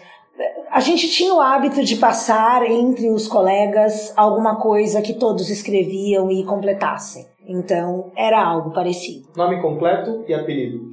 Penélope Cotrim Nova. Apelido aonde? Apelido de infância, apelido agora? Apelido de infância. Apelido de infância em Salvador, Penny. E apelido aqui em São Paulo, como, deve, como não poderia deixar de ser P, né? Porque Paulista adora reduzir a gente a uma sílaba só. Idade, data de nascimento e signo. 44 anos, 19 de agosto de 73. Leão com ascendente gêmeos, Lua em Libra e Vênus em... Não, Lua em Ares e Vênus em Libra. Peraí, Leão com ascendente em Gêmeos, Lua em Ares, Vênus em Libra. Confuso, né? Não, não é confuso. Pra mim é, eu sou péssimo. Vé, Você é confuso porque é astrologia pra você. é eu sou geminiano. Não consigo fazer Le-. Leão com ascendente em Ares é muito Com ascendente em. Gêmeos. Ah, com ascendente em Mas Gêmeos. minha lua é em Ares, né, amor? exato. Então, leão com Ares. Não, mas Leão com Gêmeos é muito comunicativo mesmo. É, e não é à toa. Pelo Não menos é eu te- toa. posso culpar os astros.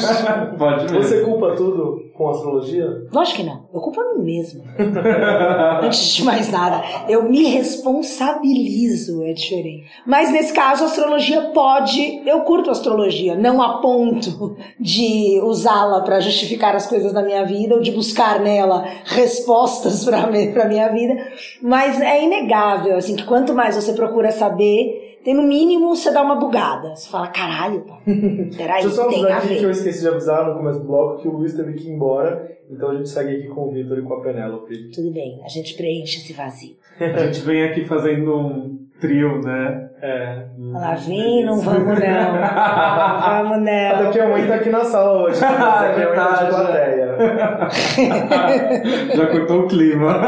Não, é, gente, mãe também trepa, senão ele não tava aqui. Sempre bom lembrar que mãe fode. Nossa vida também, né, amor?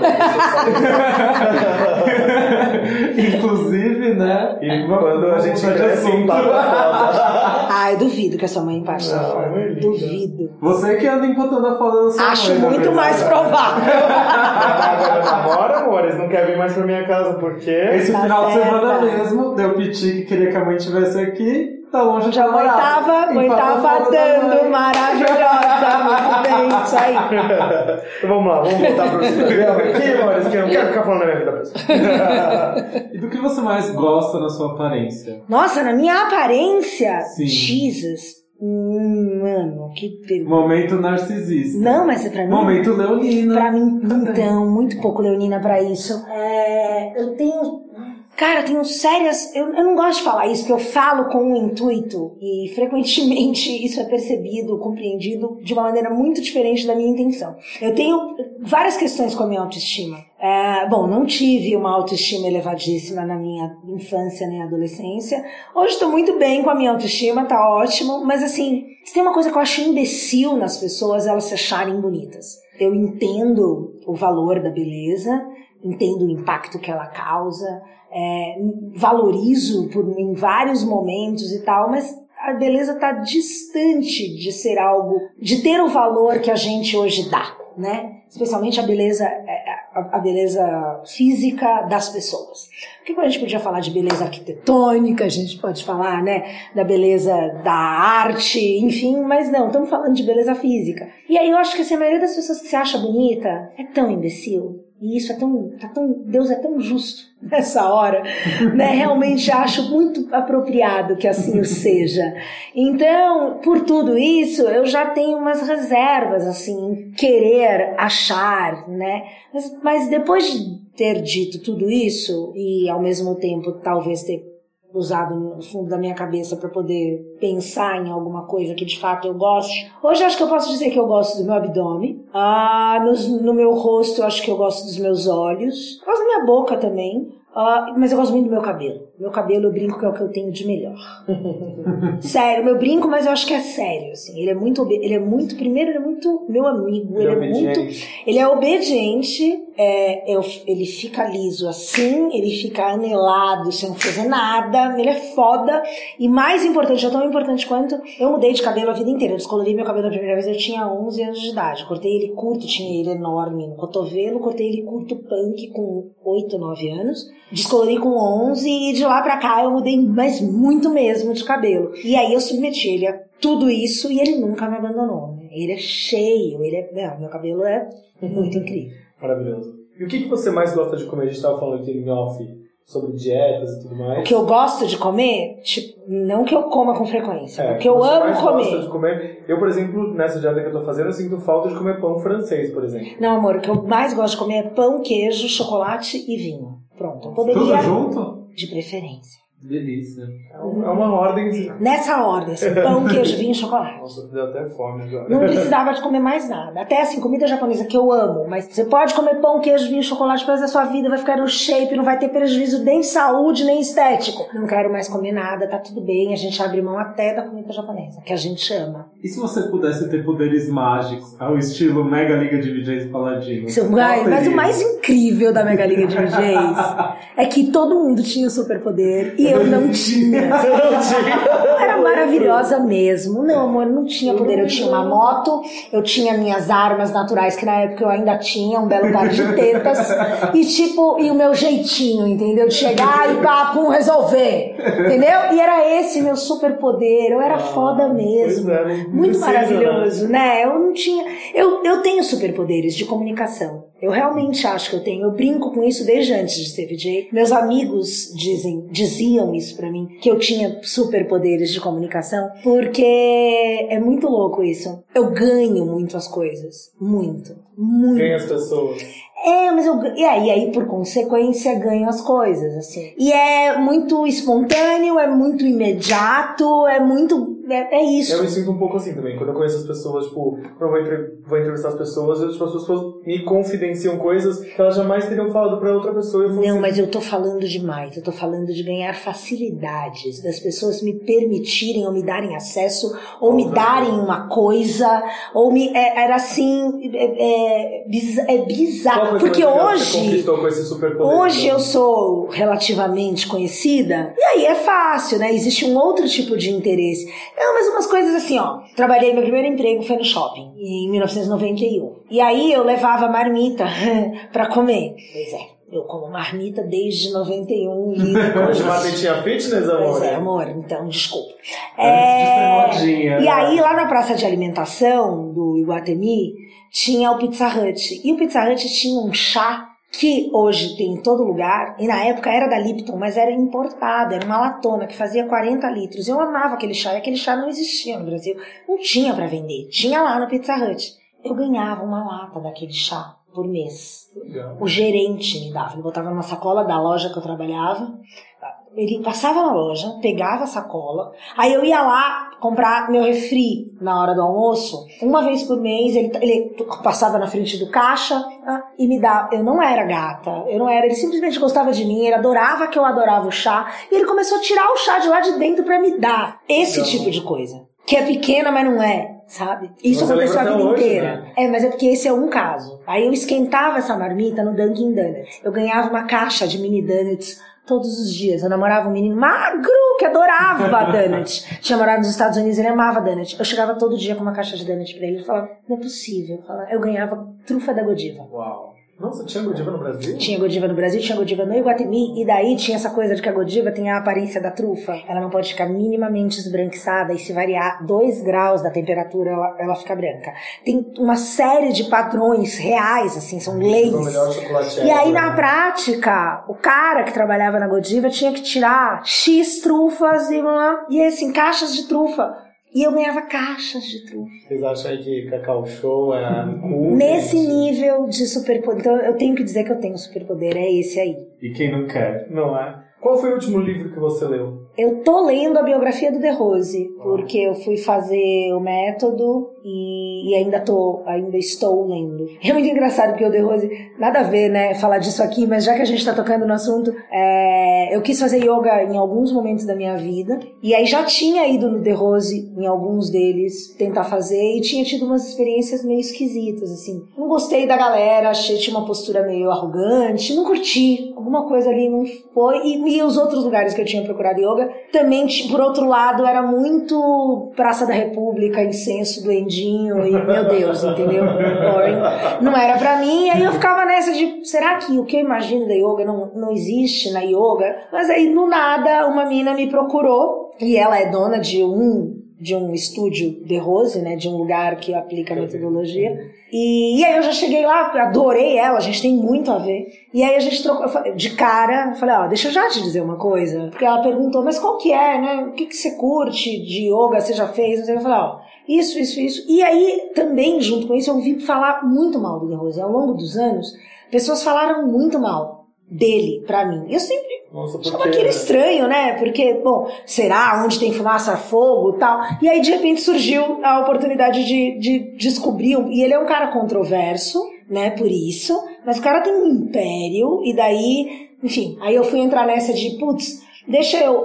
O tipo de yoga que eles praticam lá é, é o Swastika Yoga. E aí, enfim, existe uma série de yogas, tal. Eu tenho que realmente dar uma estudada pra poder saber e tal. Quem tiver mais curiosidade. Mas a sensação que eu tenho, eu posso estar errado. Mas a, a essa altura, a sensação que eu tenho é que, cara, como as pessoas são chatas, né? Como elas realmente se incomodam com o sucesso de alguém. E no Brasil? E é muito. Assim, eu não tô dizendo que é isso, eu gostaria de descobrir, ainda pretendo investigar sempre que possível, eu não tô botando meu nome, não é isso. Mas até agora tudo aponta pra a característica típica da humanidade, de se incomodar com o sucesso do cara. Mas é isso, tipo, aqui no Brasil mesmo, por, é, por exemplo, você não. Você não fica, as pessoas não ficam felizes pelo sucesso Não, do outro. Você não pode ser rico, você não pode ter uma coisa legal, porque as pessoas já Será que é só no Brasil? Não sei, eu só conheço o Brasil, né? Só morei aqui. É que eu, então eu fico nessa dúvida, assim, porque eu acho que isso é real, é Da ma- é mais provável que seja da espécie humana. Eu falo que eu sou pela extinção da humanidade, as pessoas riem.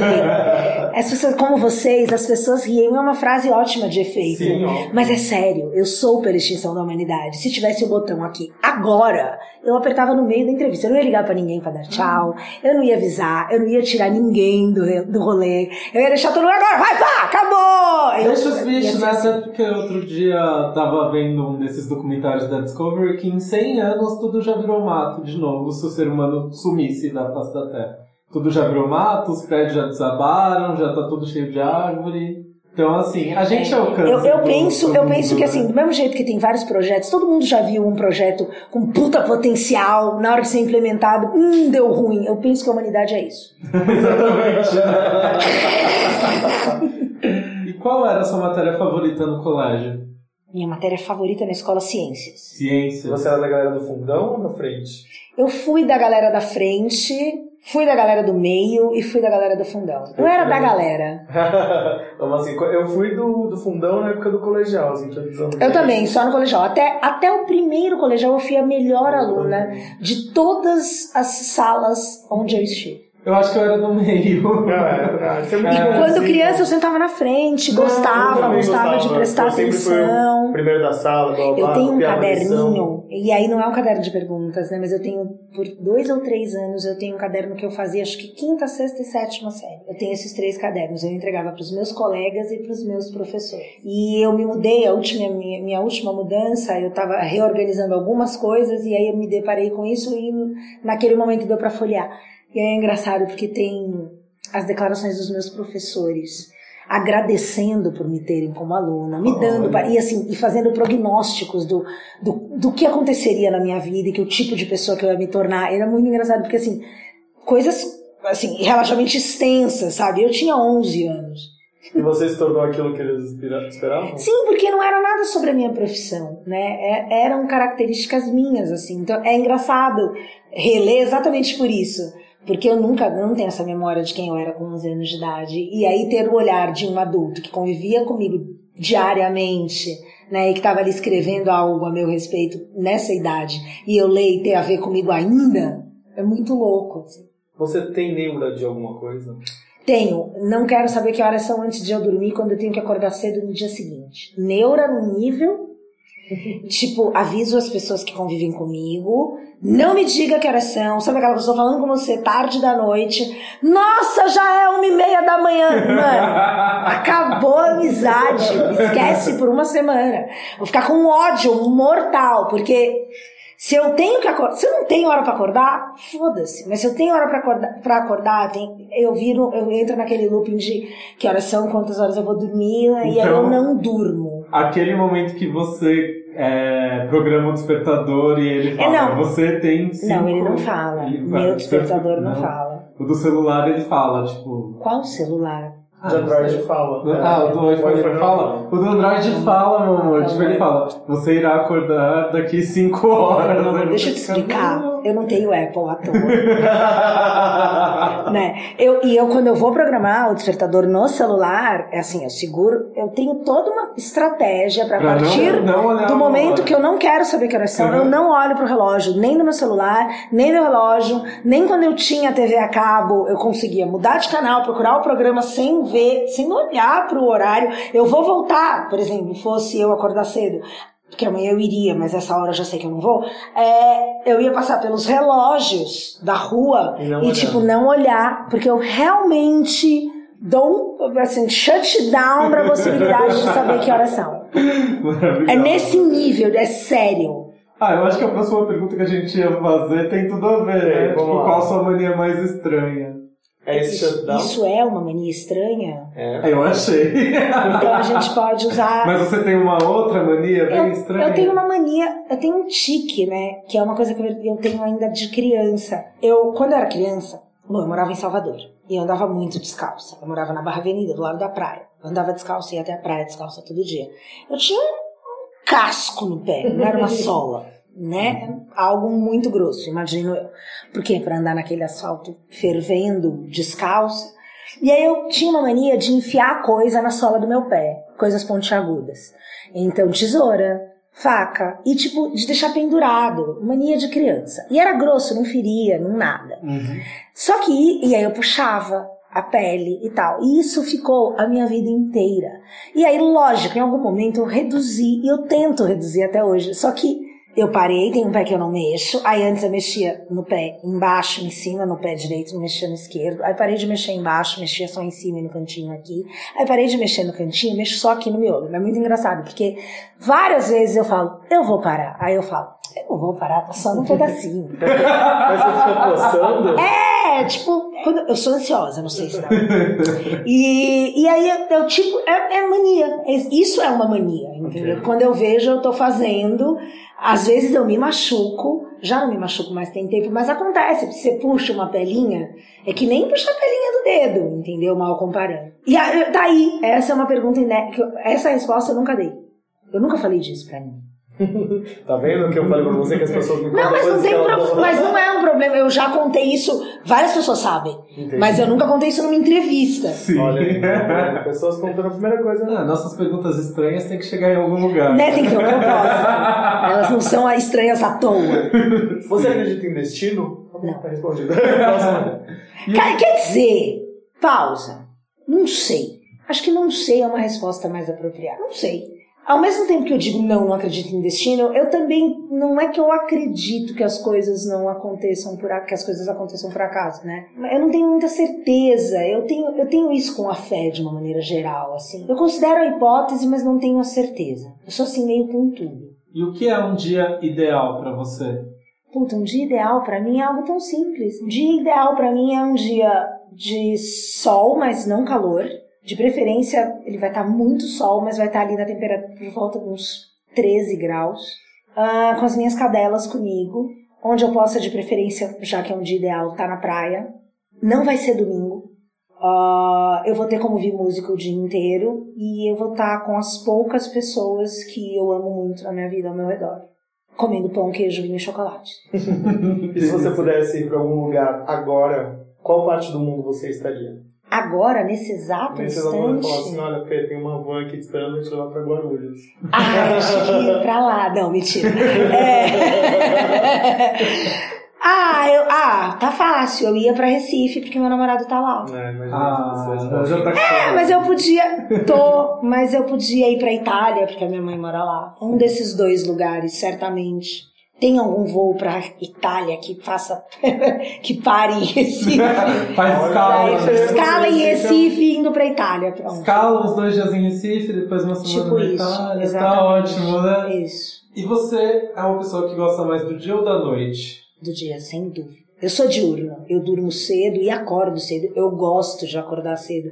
Eu acordo até as sete e meia da manhã sem despertador todos os dias. Ai, que inveja. Salvo dias que eu vá dormir duas e meia, três. De aos assim, cubos, né, amores? Então a gente tá aqui que você vai virar. Não fala, não fala no horário Não que ela fala mais. Amanhã eu não vou acordar. Amanhã eu iria acordar cedo, mas não é um compromisso irrevogável e tal. E aí eu não vou, vou dormir de boa. Ai, assim a gente Imagina, sente vou pra casa, vou ver série, vou bater siririca e vou dormir. Delícia. E você tem alguma mania quando você acorda? Você tem uma rotina, já que você tem essa rotina de não ver horários quando vai dormir? Quando eu acordo.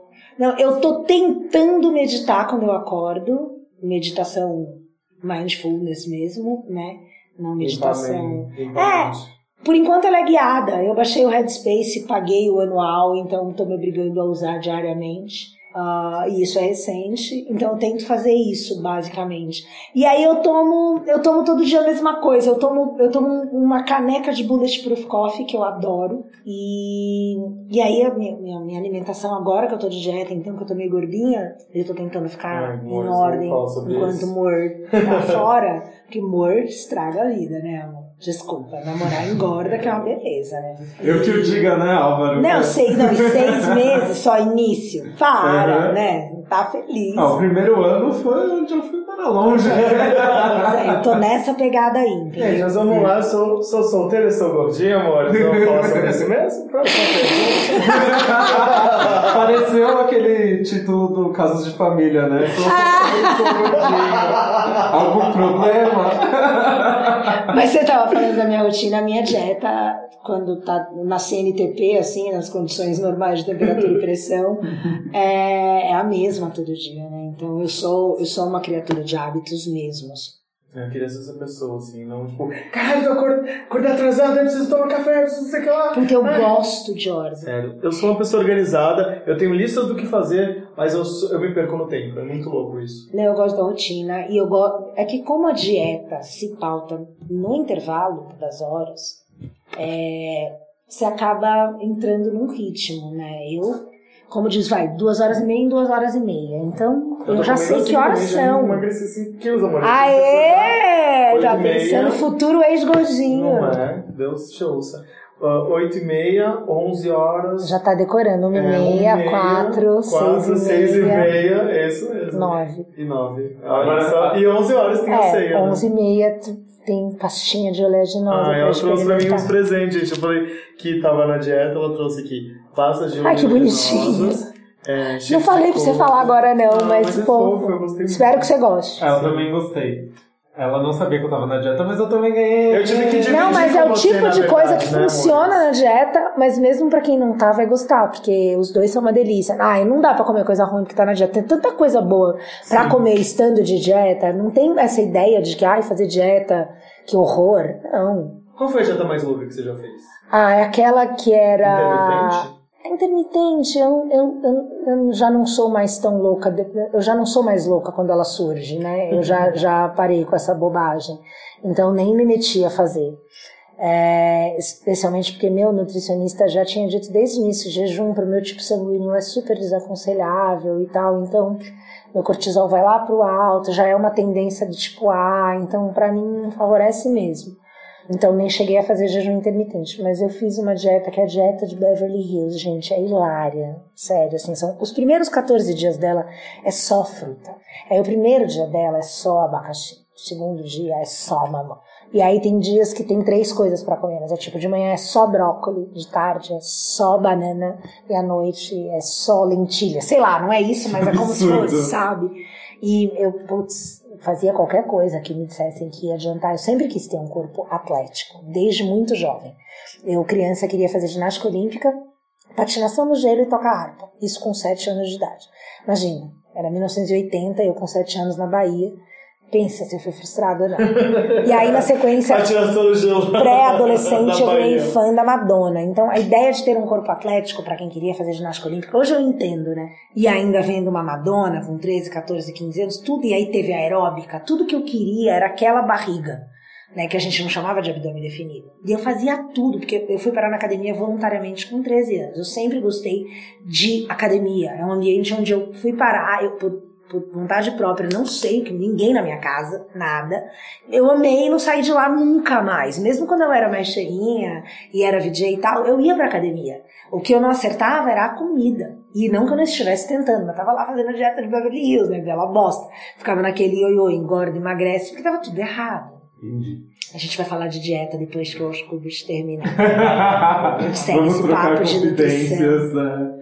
Bom, essa pergunta a gente faz toda semana para os nossos convidados.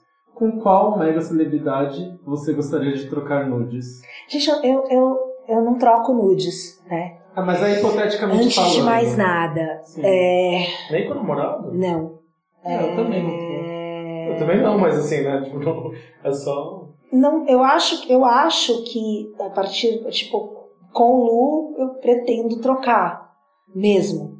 É, só estou a- aguardando o devido momento, porque como ele é uma pessoa que viaja muito, eu tô realmente, acho que tem que ser uma viagem que demore, porque daí também ele já perdeu a esperança de sabe? E aí, pá, quem sabe, né? Mas, mas prática, assim, não. Mas hipoteticamente falando, Cara, então, eu tenho esse lance. não tem nenhum cara da.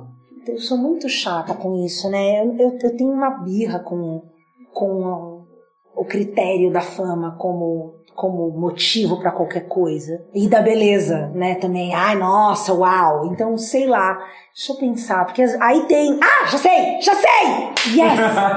Ele, meu amor, do momento único que está fora de tudo isso, Pedro Pascal. Olha, Foda. Pedro Pascal, muito amor. podia, né? Manda aí. Realmente, muito amor. E já que você tem uma, um rolê assim com essa coisa da fama, com quem você tiraria uma selfie, já que você não Xiii! tem esse Lady Gaga. Lady Gaga? Pronto, pra falar de alguém que eu vi o documentário recém, alguém que eu já gosto muito, desde sempre, desde Just Dance, já gostava muito. É, no MTV na rua, inclusive, era a época que, que Just Dance estava no top 20 direto, no disque direto. Então, às vezes entrava, vinha de intervalo por causa de chamada, lá, e eu, amarradona, sempre gostei da Gaga desde o início. E aí vi o documentário dela esse fim de semana e caralho, assim, como eu acho ela foda. Exatamente por isso. A sensação que eu tive, e aí não quero parecer arrogante, tipo, achando que eu tenho algo em comum com a Lady Gaga, caguei pra isso. Mas é o que eu realmente valor... me deu essa sensação dela ter, dela ser uma mina com muito talento, mesmo pra caralho, tá ali pela música, porque ela canta pra caralho, porque ela toca pra caralho o piano. Ah, e, e eu entendo, e aí ela fala sobre o porquê dos figurinos, o quanto, a intenção, né, de causar e de subverter e de chocar e de chamar, enfim, de de bater naquela construção ali de alguma maneira tal. E aí agora, com esse álbum que tantos ditos fãs dela não entenderam, não gostaram e tal, e que eu amei desde o princípio. Ah, e aí ela falando e o porquê, né, e, desse momento de não, eu sou eu quem eu sou, não quero É muito isso. legal ver essa volta da Gaga, porque, por exemplo, no começo da fama, ela sempre falava assim, tipo, vocês vão ouvir muito falar de mim, eu vou fazer dois discos que as pessoas querem ouvir, depois eu vou ser eu mesmo, eu vou tocar o que eu quiser, e tipo, ninguém lembra dessas entrevistas, eu acho. Todo Eu não sou uma, fica- eu não lembro porque eu não vi. Eu não sou fã de ninguém. É, adoro a Gaga, mas eu não me digo fã de ninguém. Eu não consigo esquecer que fã vem de fanático. Eu tenho esse problema com essa palavra. Eu não sou fã de ninguém. Eu amo o Bowie. E quando ele veio pro Brasil, numa das vezes eu trabalhava em gravadora. E eu nunca vou esquecer que uma amiga minha virou e falou: Vem aqui, vamos entrar no camarim? Dá pra entrar. E eu falei: Puta, não quero. Ela, hein? Ela é alguém que tá muito ligada ao quanto eu. eu Bowie foi minha primeira paixão gay. Eu, era, eu realmente. Bowie pra mim foi alguém muito importante na minha vida. O Bowie e o Paul Simon, né, no baixista do Clash, assim, mesmo. E eu falei: Não, não quero ir. E ela falou: Hein? Como assim? Não, vem aqui, tira uma foto. Cara, não. Eu não quero ser essa pessoa que vai olhar pro Bowie e dizer qualquer coisa que para ele não vai ter sentido nenhum. E se não vai ter sentido nenhum para ele, não vai ter sentido nenhum para mim. Ele já tem total sentido para. Não quero, não quero, não vou entrar. E tipo, acho que ela não entendeu e nem, não é todo mundo que entende.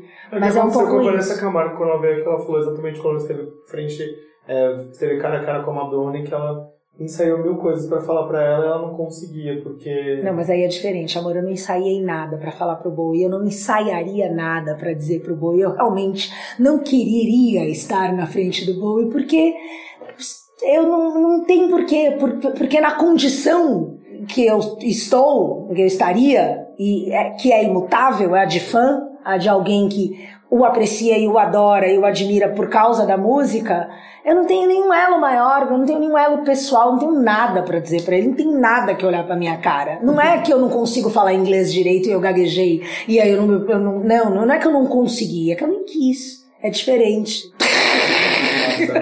Pra encerrar o caderno de perguntas, deixe uma mensagem para os donos deste caderno. Ah, vamos dar vossas bundas antes que eu me esqueça. Mais alguma mensagem para dizer? Sejam felizes, né? Basicamente. Para as mulheres, por favor, masturbem-se, né? E para os caras, trepem, né? Seja do jeito que for. É só isso, gente. Cuidem mais da própria vida e menos da do coleguinha. Eu acho que essa é uma mensagem real para a humanidade. Vamos fazer uma breve pausa, então, pra gente ouvir mais uma das suas músicas? Oba! Ah, então algo que eu tô ouvindo direto mesmo. É Ponta de Lança de Rincon Sapiência. A gente já volta. Foda. A noite é preta e maravilhosa, Lupita Nyong'o Tô perto do fogo que nem o couro de tambor numa roda de jongo Nesse sufoco tô dando soco, que nem lango-lango Se a vida é um filme, meu Deus, é que nem Tarantino Eu tô tipo Django Amores e confusões Curas e contusões Fazendo minha mala do pique cigano Tô sempre mudando de corações. Luz e decorações Sorriso amarelo nas ilusões. Os pretos é chave Abram os portões Bom, pausa no programa da Penélope Nova para falar com Christian Chaves. Ex-RBD, ele vem ao Brasil para um evento chamado Intimates e Exclusivo. Ele vai conversar com fãs, tirar fotos, dar autógrafos, fazer um pocket show e vai passar por quatro cidades. Belo Horizonte em 5 de outubro, Porto Alegre no dia 6, Rio de Janeiro no dia 7 e em São Paulo no dia 8 de outubro. Você encontra as informações no site mundo.vc. Vamos falar então com o Christian que está por telefone. Olá, Christian, seja bem-vindo. Olá, olá, oi. Aqui a gente não tem umas perguntas muito sérias, né? Eu quero saber, na sua época de adolescente, você era um rebelde sem causa ou com causa? É, eu sou um rebelde com causa. e quais são as suas causas? E a verdade é que é, as pessoas acham que algumas vezes ser rebelde é uma questão de idade e a verdade é que não. A verdade é que é uma atitude e não é uma coisa de simplesmente ser um rebelde sim porque quer ser rebelde, senão porque tem um, um, um porquê. É, e aí é, é onde eu acho que, que tem na, a grande diferença, né? Sim. Eu queria saber nesse momento, você está trabalhando num disco novo, você gravou um single, eu sei que você está indo para TV, porque aqui no, no Brasil seus fãs querem saber quando que você vai lançar o próximo hino gay aqui, latino, sucessor de Libertar. A verdade é que agora eu estou muito mais é, focado em minha carreira como ator. Ano passado eu fiz é, um projeto televisivo com Pedro, o produtor do Rebelde. Do Rebelde. É, também fiz uma musical, teatro, teatro musical. É, depois, neste ano, agora estou fazendo é, uma, um seriado para Sony Latinoamérica. Que é o La Bandida, né? A Bandida, sim. Então, terminando a final do ano, princípios do outro, eu começo também a filmar minha, meu primeiro filme. Então agora estou muito mais focado na atuação, mas não, eu não vou deixar nunca de, de cantar não, mas eu, eu por agora eu só vou fazer alguns, eh, e também por a indústria eu acho que é a nova forma de, de, de fazer que pelos singles, né? Sim. E por falar no México, como que tá a luta LGBT aí? Não sei se você está acompanhando aqui nos noticiários. Aqui no Brasil, ser gay virou uma doença, né? Então a gente tá aqui, ó, quase não vem trabalhar hoje. Ah, É uma coisa bastante. Você está assim falando do, do que aconteceu com que querem tratar a homossexualidade como doença? Isso, isso. Bom, para mim eu acho que é muito triste, especialmente porque eu acho que a comunidade ha conseguido tantas coisas, né, mundialmente, que quando acontece algo assim, tem um retrocesso, um grande retrocesso, especialmente porque a Organização Mundial da Saúde, da Saúde já falou muito tempo atrás, tem tempo atrás, quase 30 anos, eh, que falaram que a homossexualidade não é uma doença.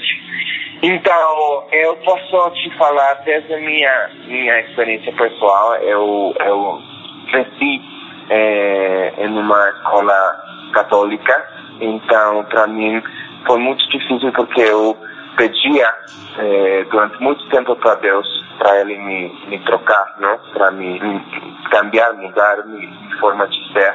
Eh, e ele não não fez nada. E eu sei que é porque todas as pessoas eh, nascemos por uma razão e nascemos com cer- certas características também por essa mesma razão. Eu acho que a homossexualidade não é uma doença, é um privilégio também. Eu acho que é uma coisa que, que, que traz eh, com ela um, um, um, uma missão também que as pessoas têm que, que trabalhar dobro, o duplo, lutar o triplo. Né?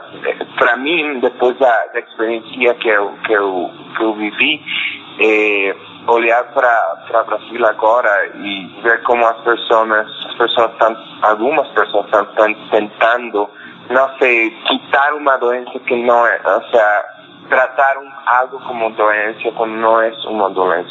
Então, isso para mim é, é, é triste porque tem jovens que talvez por suas famílias, talvez por seu entorno, vão tentar eh, esse tipo de coisa e é o único que vão conseguir mesclar mais eh, a mente dos jovens, eh, deprimir aos jovens, sentir-se eles mais culpados, mais culpados.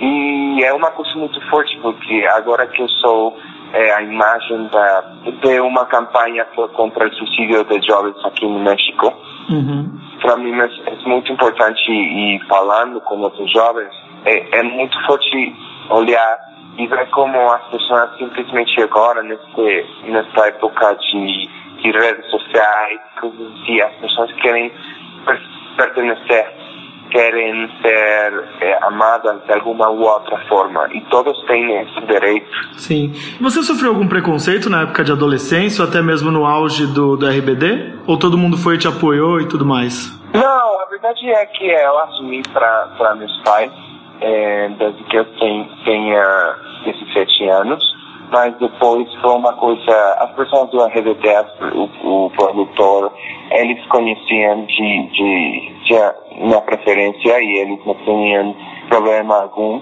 é, mas eu falei aos 23 anos, tem, tem quase 10 anos que eu falei da, da minha sexualidade. E tem algum artista brasileiro que você sonha ou tem vontade de cantar, de gravar junto? E por que que é a Pablo Vittar? Tô sabendo que você é fã dela. Eu curto muito do Pablo. Eu acho que ele é um menino é, maravilhoso, corajoso, é, lindo e eu adoro, adoro tudo o que está acontecendo com ele. Obviamente eu gostaria de poder fazer um, um, um, uma coisa especial com ele, especialmente com um, um, uma canção que é Liberdade, que é uma canção que eu fiz com a Anaí que fala de a sexualidade, né? De ser você mesmo. Então seria algo muito legal. Mas vamos ver, né? Que legal. Bom, você já fez novela, você é cantor, tá indo pra minissérie. O que que falta ainda na carreira? Fez teatro musical? Sim, é, e agora, ao final, princípio de novo ano, eu começo também a rodar uma, minha primeira, meu primeiro filme. Então, é, é uma coisa maravilhosa. A verdade é que estou muito, muito contente com como vai dando a evolução da minha carreira. E nada, eu estou muito, muito contente de, de poder eh, voltar para o Brasil depois de quatro anos e ficar lá um tempinho, né? Legal. Como que é o nome desse filme? Já pode falar o nome do filme, quem é o diretor? Ainda não, ainda não. É, é, gente, é, as pessoas vão fazer uma, uma roda de imprensa para falar sobre o filme e tudo isso. E já depois eu falarei com vocês isso mesmo também. Então tá bom. Ó, tem fã aqui querendo saber sobre o documentário do RBD, que até hoje eles esperam. Você tem notícia desse documentário? Não, eu gostaria de saber. porque eles, eles mandaram mensagem nas redes sociais falando assim: Ô, pergunta pra ele, porque a gente tá esperando até hoje, então você também tá esperando. Sim, eu estou esperando. Eu, eu falei com o Pedro, é, tem quase, eu acho que uns dois meses, três meses, e ele me mostrou o trailer da, do, Desse documentário? um documentário, mas ainda não sei nada. eh, não sei para quando o Pedro tenha planejado sacar esse documentário. Massa. E, ó, pra finalizar, tem alguma coisa que eu não te perguntei que você queira falar ainda? Só que eu fico eh, muito emocionado de poder ir para o Brasil, de poder estar lá com as pessoas, a, a gente. E nada, eu estou me morrendo de saudades por uma caipiroca, caipirinha também. É, sabe, eu, eu, eu morro de saudades, mas já já eu estou lá. Tá bom, muito obrigado pelo papo, viu? Não, obrigado a você. Cuidado, peligra tu corazón. No quiero lastimar a nadie. Tóxico, mis manos destruyen sin intención. Aléjate antes de que sea tarde. Estamos de volta. Estamos! Estamos de volta, Penélope vivos. Alves está aqui, mais uma vez quero Mandem. agradecer. Ah, eu que agradeço. Ah, tô muito feliz de você estar aqui mesmo. Ah, é, Léo, valeu. E vamos ver então para perguntas sérias? Temos perguntas sérias? Sim. Ai, meu Deus, vou peidar. Ah, É sério. todo seu. Ouçam. Qual a pergunta recorrente que você tem que responder? É, se eu não tenho medo de ter a minha imagem associada a sexo. Nossa, que medo. É sério, eu tenho que responder esse tipo de coisa. E qualquer coisa que Ah, e a outra coisa também, que é muito recorrente, talvez mais até, ao que se deve a minha naturalidade pra falar de sexo. O que Nossa, você acha Ai, que complexo. você fala de Ai, que sexo terapia, de uma né? maneira tão natural? Mas eu respondi isso uma caralhada de vezes, ou tentei responder isso, porque é a pergunta que todo jornalista me fez. Todo, absolutamente todo. E eu compreendo, que afinal de contas é algo tão simples e ainda assim tão raro. E qual que é a coisa que você mais detesta responder? Nada. Nada te incomoda? Não, eu, eu. E isso é engraçado, porque muita gente, algumas pessoas, muita gente não, mas algumas pessoas muito próximas a mim, é, vez por outra mencionam, né? Tipo, ai, nossa, eu não ia ter. Ai, mas hoje eu tô. Mas- e aí, e já me viram tanto todas as situações. Eu sou o tipo de pessoa que eu tô chorando no aeroporto, porque eu, sei lá, ou em algum lugar, ou porque eu me despedi do meu namorado, porque eu briguei, eu tô no meio uma rua chorando e alguém que não viu que eu tô assim fala, ai, e eu vou olhar e sorrir, com a cara inteira vermelha e borrada, parecendo a Gretchen ou Alice Cooper de Rimmel. Eu vou sorrir e aí a pessoa faz. E já aconteceu várias vezes. Ai, desculpa, imagina, imagina. E tipo, dá abra. Então assim, não tem nada. Ou tatuagem, quando, como eu me tatuei numa época que não era realmente tão Ai, o que frequente. significa isso? Isso? Não é nem o que significa, é não dói. Ai, mas não dói. E eu todas as vezes, assim, tipo, ah, depilar a vagina completa também dói, tá ligado? Virilha ca- cavada também dói. Então, assim, se a medo é maior do que a vontade de fazer, não faça. Dói, mas dar o cu também dói. É muito engraçado esse negócio da tatuagem, né? Tipo, eu demorei muito a fazer, eu demorei 31 anos da minha vida pra fazer, porque eu queria fazer alguma coisa que realmente representasse algo pra mim. E alguma coisa que. É, que bom. Eu- e é isso aí mesmo. Pra, o meu segredo pra não se arrepender é não fazer a tatuagem porque o ator da Globo fez. Costuma ajudar bastante. ou o tribal da moda, ou o bicho da moda, né? Ou Nossa, acabaram com a tatuagem Maori, né?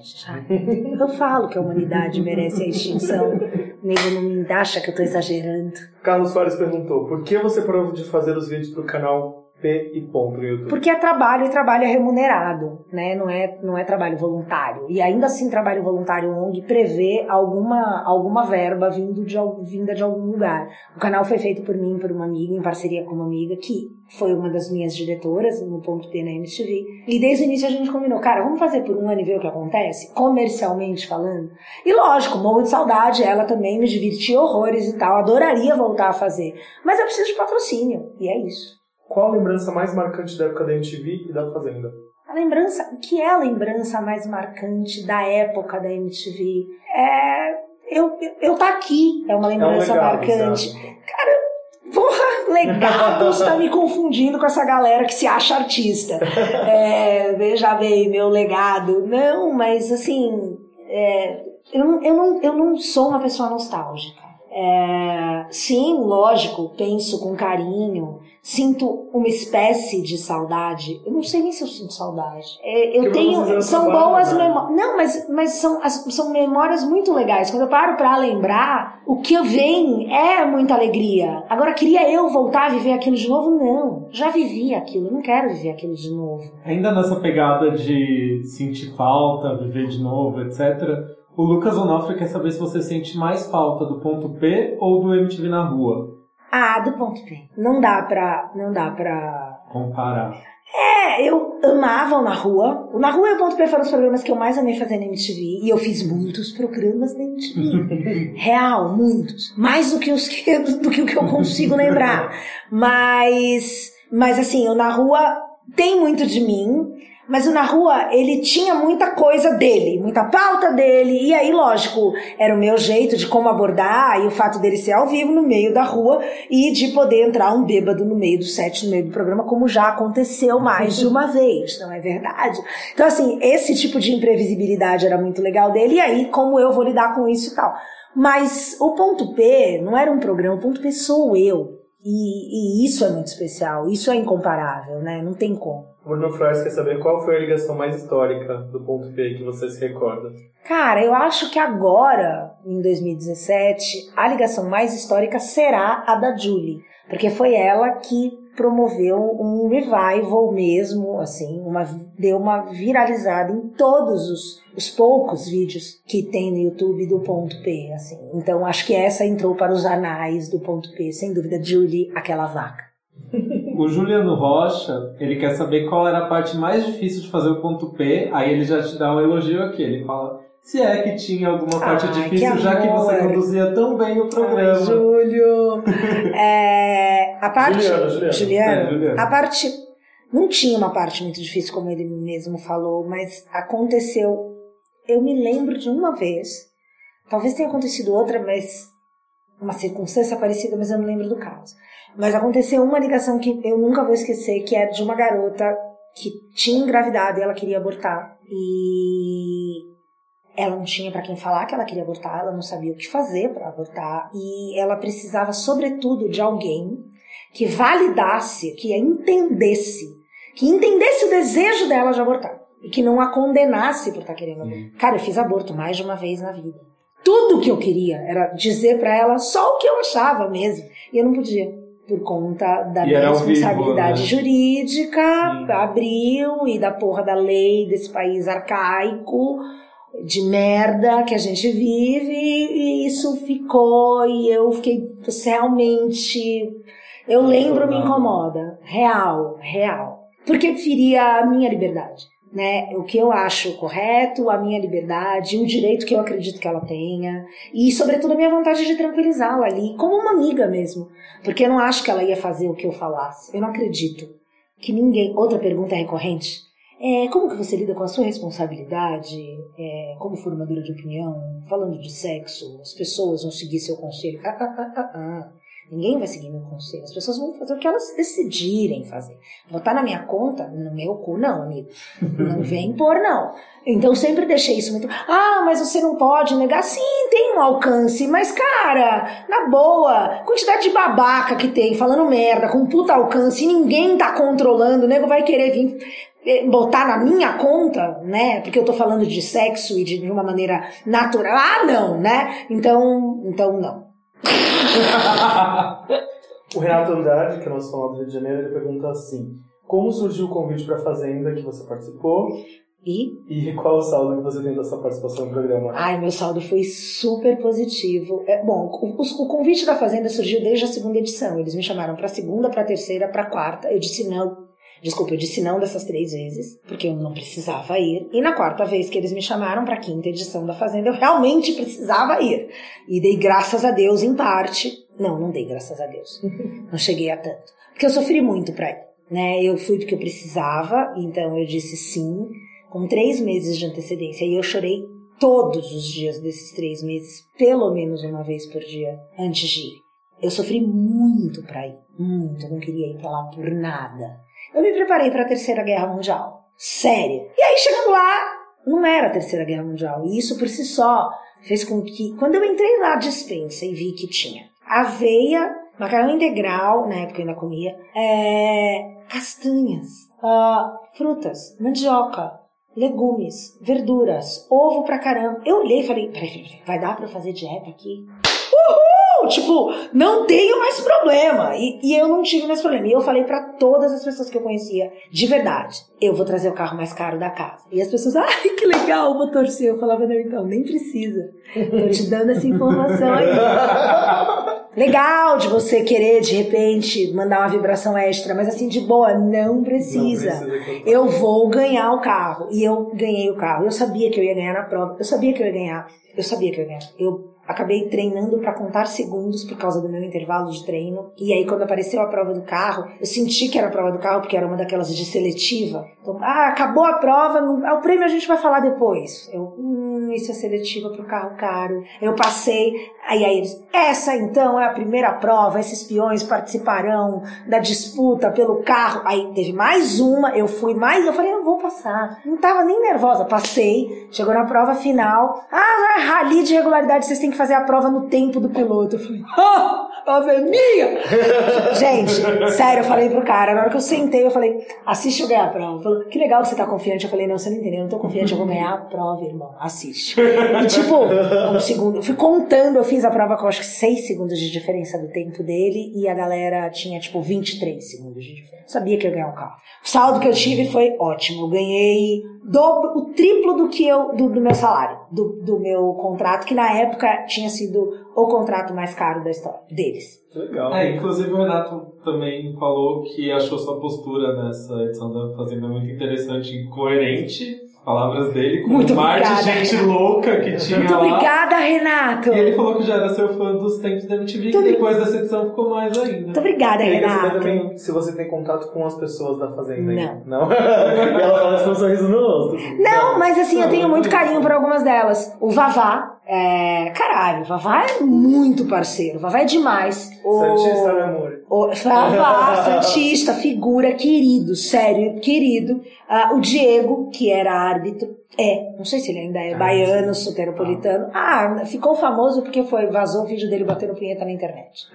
Mas ele é massa, como dizem, como nós dizemos, né? Como se diz na minha terra. Ah, eu não digo há muito tempo, mas enfim, ainda se diz. Quem mais? Nicole, que imagina, uma querida e maluca, mas querida, que eu adoro. Aí eu amo a Nicole, a gente tadinha, eliminada aí logo. Cara. eliminada. O que aconteceu, né? Ela, ah, o Brasil não tá preparado pra Nicole. aconteceu? Ah, a gente ama. É, mas realmente fiquei surpresa. Quem Exato. mais? Rodrigo Capella, que eu já conhecia da MTV, que tava lá. Acho que esses eram os meus reais parceiros. O Ale Ribeiro mandou uma pergunta assim, que o Zico Boys Ah, Zico, querido.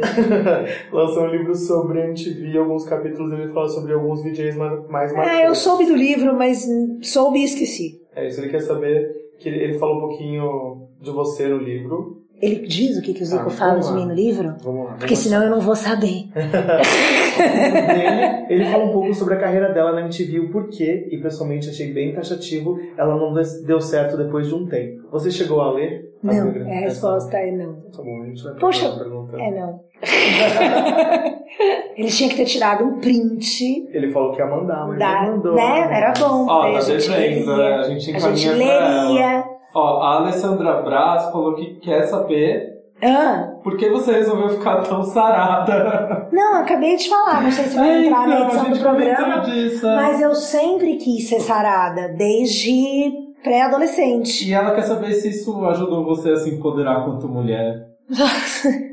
Eu, eu acho que é inegável que as pessoas julgam baseado na aparência. Sim. E acho que qualquer melhora estética também é inegável que, que qualquer melhora estética promove melhora na sua vida. É inegável. Você pode discordar da razão pela, pela qual isso acontece, mas você não pode negar o fato. Acontece. É, então, sim, a resposta é sim. Não, não, usaria empoderamento, Uhum. e não usaria enquanto mulher. Acho que enquanto ser humano se tornar mais atraente é, é, é, É sim, segurança, é- né? te gera, te melhora a sua autoestima. Não tem, não tem como, não tem como. Tem uma novidade que você não contou pra ninguém que quer falar pra gente? Não tenho nenhuma, não, não, se tivesse a novidade, super contaria. Não tenho nenhuma novidade. Se tivesse, contaria. Na época da MTV, por você apresentar um programa sobre isso, que a gente até falou sobre isso, os caras pensavam que você era muito transona, entendida do assunto?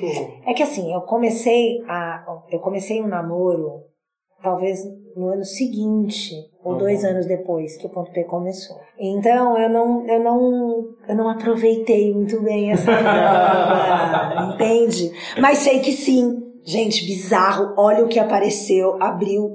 Sério, abriu. Vocês viram? Eu olhei que horas era, a gente tá, meu dedo mexendo no meu celular.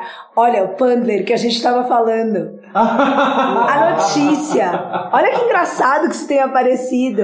Olha lá, com quem que é? Alessia Cara. Alessia Cara. E alguém diz, posta, Pi- Pink posta foto com a Alessia Cara. Eu e a menina no SUS. Muito maravilhoso, mas enfim. Desculpa, onde a gente tava? Sobre se, os caras Transona. Então, eu sei que eu sei que sim, né? Lógico, tem essa coisa do ah, uau, ela deve meter pra caralho e tal. Nem treco tanto assim, gente. Mas os caras se, é, se intimidavam pelo seu posicionamento? Eu não sei. Eles nem chegavam. Ó, eu me. se- Não. Ela tava namorando. Não, e, e outras, né? Quem assistiu o Ponto P sabia muito bem duas coisas. Uma que eu era casada, duas que eu não dava trela. Então, assim, não. E tinha muito medo de chegar com uma gracinha. O nego sempre podia chegar falando que queria. Mas ia, tem que lembrar que ia ouvir o que não queria. E tinha uma coisa, assim, muito louca, que é a prova de que esse tabu é equivocado e que o que a maioria das pessoas pensa sobre tudo tá errado, mas enfim, a humanidade é essa merda aí. É, eu sou muito calorenta, né? E sou bem despudorada. Ah, no sentido imbecil da coisa, né? Não tem pudor à toa. E aqui em São Paulo, a exposição do corpo ainda é um, ainda é mal vista, né? Ainda incomoda. Ah, amor. Ainda assim. Ah, tudo bem, Geise tem anos, mas é isso aí, né? E assim, eu, eu. Uma época eu ia treinar de metrô. E eu uso uns shortinhos, agora até que nem tanto. Mas quando eu tava muito seca e tal, que também tinha muito a ver com essa conquista, eu usava uns shorts da Carla Pérez, meu amor, mesmo. Mesmo, tipo sunquinho. Aliás, eu tinha umas sungas da Ociban de homem que eu usava pra treinar. Então era isso mesmo, e top. E eu ia de metrô pra academia, amarrava um paninho, sabe, um moletom na bunda, Uhum. mas meu short na frente era um sunquinho top metrô. Cara, cruzava com 300 homens e 400 office boys ali, sabe? E é muito louco. Na rua, andando até a academia, né? No deslocamento do metrô até a academia e tal, voltando. Obra, o que fosse. E é muito louco, porque a maioria dos caras passava por mim, olhava no meu olho, assim. É muito engraçado o homem quando quer mostrar que te respeita. Porque eles não olham reto pra você. Eles levantam a cabeça, inclinam a cabeça pra trás e olham no seu olho. Tipo, eu não estou olhando pra nada abaixo do seu pescoço. E aí tinha isso, tipo, é, Penélope? Os caras do alto, assim, sempre muito. Então, sabe, eu semi-nua mesmo e falando de sexo, não tiro o pau da boca pra falar e tal. E nem por isso. E esse nego pode passar no metrô e gritar alguma coisa e já foi, e você nem viu quem era. Nunca aconteceu. Então, sei lá, né? Alguma coisa no jeito. Agora, depois que eu me separei, porque eu fiquei casada, uma merda de casamento, enfim, ainda tenho que fazer uma capa de caras sobre isso. Mas aí entrei no aplicativo, né? Antes- Aliás, meu namorado eu conheci no aplicativo, Olha, no Tinder. no Heaven. Olha. Mas eu tenho Tinder também. E, e aí saí com alguns meninos, né? Eu, eu sou, eu sou Michael Jackson, tá, gente? Vocês não fizeram perguntas importantes, como por exemplo, você é pedófila? Eu teria respondido sim, um pouco. né? Sim, bastante. Respeitamos apenas a maioridade. É... Todo esse grupo aí também. É o Alain da sua turma. Ah, lógico. Bom, enfim, e aí isso, mas eu a vida inteira. Mesmo quando eu era mais nova. Eu nunca gostei de sair com caras da minha idade. Da minha idade já era o meu limite. Mais velho, nunca. Não, mas nem quando eu tinha 16. É meio bizarro. Meninas de Foi a 16 anos. 12? Eu descabacei um menino de 12 quando eu tinha 16. Namorei um de 14 quando eu tinha 18. De buscar na porta da escola e tudo. Imagina a moral dele com os é, coleguinhas. Eu fazia isso. Grande parte do meu ânimo em namorá-lo vinha disso. Da alegria dele. Quando eu chegava de carro na porta do objetivo, assim, ó. E eu ia buscar ele com 14 anos na oitava série. Era muito maravilhoso. Sério. Mas aí eu saí com os meninos e eu tive essa sensação, assim, não de intimidar. Mas eu não sei também, aí eu virei uma mulher muito mais segura, mesmo assim. Sing Street, né? Que chega lá, na hora a minazinha. Exato. E outra coisa para qual não estava preparada, porque a revista nova, atual Cosmopolitan, atual não existe mais, eu acho, no Brasil. Existe, Não sei, existe, é publicada. É, existe, é Cosmopolitan. É, que é a Um antiga nova, né? Sim, exato. É, não me preparou para o fato. Ninguém me disse que eu ia ficar mega tarada depois dos 40 anos, mas num grau, assim, de tipo me esfregar no pé da mesa, sabe? Sério, ninguém me falou. Porque eu cresci lendo ah, Mas o e aquela homem. história da idade da loba? Não tem a ver com isso? Então, na real, na real, deve ter, mas isso é novo. Sim. Isso nunca foi de fato abordado. A gente Sim. ouvia falar a loba, e é recente isso. Isso veio o quê? De fato, Sex in the City? Talvez, né? Não lembro disso antes. Não lembro disso antes. E mesmo assim, falado lá na gringa, aqui no Brasil não repercutiu. Não. Eu cresci lendo sobre o auge da sexualidade masculina, o homem de 40 anos, inteiro, maduro, blá blá blá blá blá. blá. Ninguém me disse. E aí eu encontrei gente que é 10 anos mais velha que eu, que trabalhava comigo na MTV outro dia, e o papo foi parar nisso, e ela 8 anos mais velha que eu. Menina, então a mesma coisa. E aí tinha uma menina que tava fazendo figurino, me enfiou a cabeça dentro da sala. Olha, o que tá acontecendo mesmo? Eu falei, gente, assim, não sou só eu. Não sou só eu. É bom a mulherada aprender a gostar de si mesma e a se conhecer e se exercitar, porque assim, o negócio não vai melhorar, não. Use a seu favor. Fico imaginando, eu tarada do jeito que eu tô, se eu não me masturbasse. E ó que eu tô namorando, adoro trepar, mas de outra coisa, assim, sério, tipo higiene bucal. Higiene sexual, gente, por favor. Tem alguma coisa que a gente não te perguntou e você gostaria de falar? Acho que não mais. Vou ficar quieta. Vou silenciar o meu ascendente, gente. Tá bom. Minhas entrevistas, eu sempre falo assim: se você estivesse no meu lugar e conhecesse Penélope do jeito que você se conhece, o que, que você perguntaria? Na real, me fizeram essa pergunta. E não é nem a pergunta, foi o, foi o fato de eu ter uma resposta de fato para aquela pergunta naquela época. Eu fui no, no. Como é o nome do programa dele? Do Fabrício, do Carpinejar? A Máquina. Ah, a máquina, sim. E ele me perguntou qual foi a maior decepção da minha vida. Lá, eu não lembrei, eu falei de uma delas. E uma que faz muito sentido. Só que a que eu queria ter dito, na hora não me veio. Então poderia ser essa a pergunta, assim, qual a maior, qual foi, qual a maior decepção da minha vida? Foi ter que admitir que amar não é suficiente. Essa é a maior decepção da minha vida, porque eu sempre acreditei que o amor seria capaz de resolver tudo. Não é. Maravilhoso. Nossa, é, é, não, mas essa resposta é muito aquele, aquele lance da nossa vida, né? Queria ter falado aquilo naquela discussão. Pois é, muito obrigada. Que a gente vai e pensa. E eu lembrei, aí eu passei a entrevista quase que toda dizendo, ai, minha memória, a bala que eu tomei, ai, a maconha, tal, tal. E aí você vê que não, né? Aquilo que realmente é marcante, você respeita. lembra, eu lembrei agora. Sim. Que bom. Temos mais alguma coisa pra falar? Fumei maconha. Aquelas que vêm e faz apologia. Não, não faço apologia, mas que eu sou pela legalização, sou muito. Seja importante também que se forme o mercado e que não tenha Cara, que não precisa ser comprado na boca, né? Que seja de Lógico. qualidade, que lógico. sirva tanto E não, para e essa hipocrisia, lógico. Os Porque fins já tá, o mercado já tá aí, a, gente. lógico, antes de a hipocrisia, né? A violência que diminui em função disso, Exato. é, o business e tal, a questão medicinal e, puta, liberdade individual. Sé- Sério, eu não aguento mais morar num planeta onde as pessoas estão mais preocupadas com a minha vida do que com as- a, a delas mesmas. Assim, socorro. Isso gera imposto, gente? Vamos combinar que você não precisa nem ficar pensando se vai ter horário de Não, como não. negócio, não tem desconto.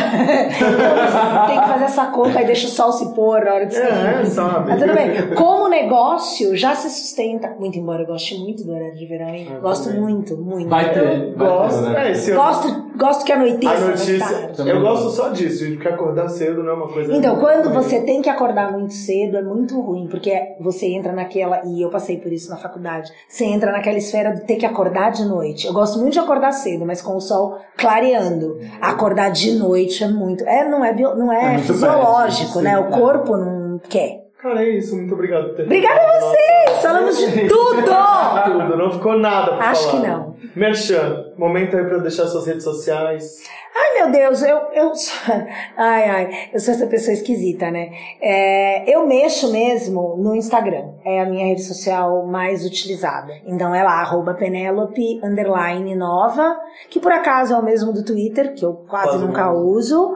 Ó, e aí eu tenho uma fanpage lá no, No no Facebook. que eu herdei de um amigo, de um admirador, vamos dizer assim, ah, pra não falar que ele era meu fã, que é Penélope Nova Oficial. É muito triste, né? É, mas é porque as pessoas. Mais triste do que isso, só o fato de que as pessoas pegam o seu nome, por exemplo, no e-mail ou em qualquer lugar, né? Em qualquer rede social. Então você vai lá pra usar seu nome. Ah! Não tem mais. Ai, meu sonho é ter o arroba Loi no Instagram. Já tem, é uma. Sei lá, nada. A pessoa não posta. é assim.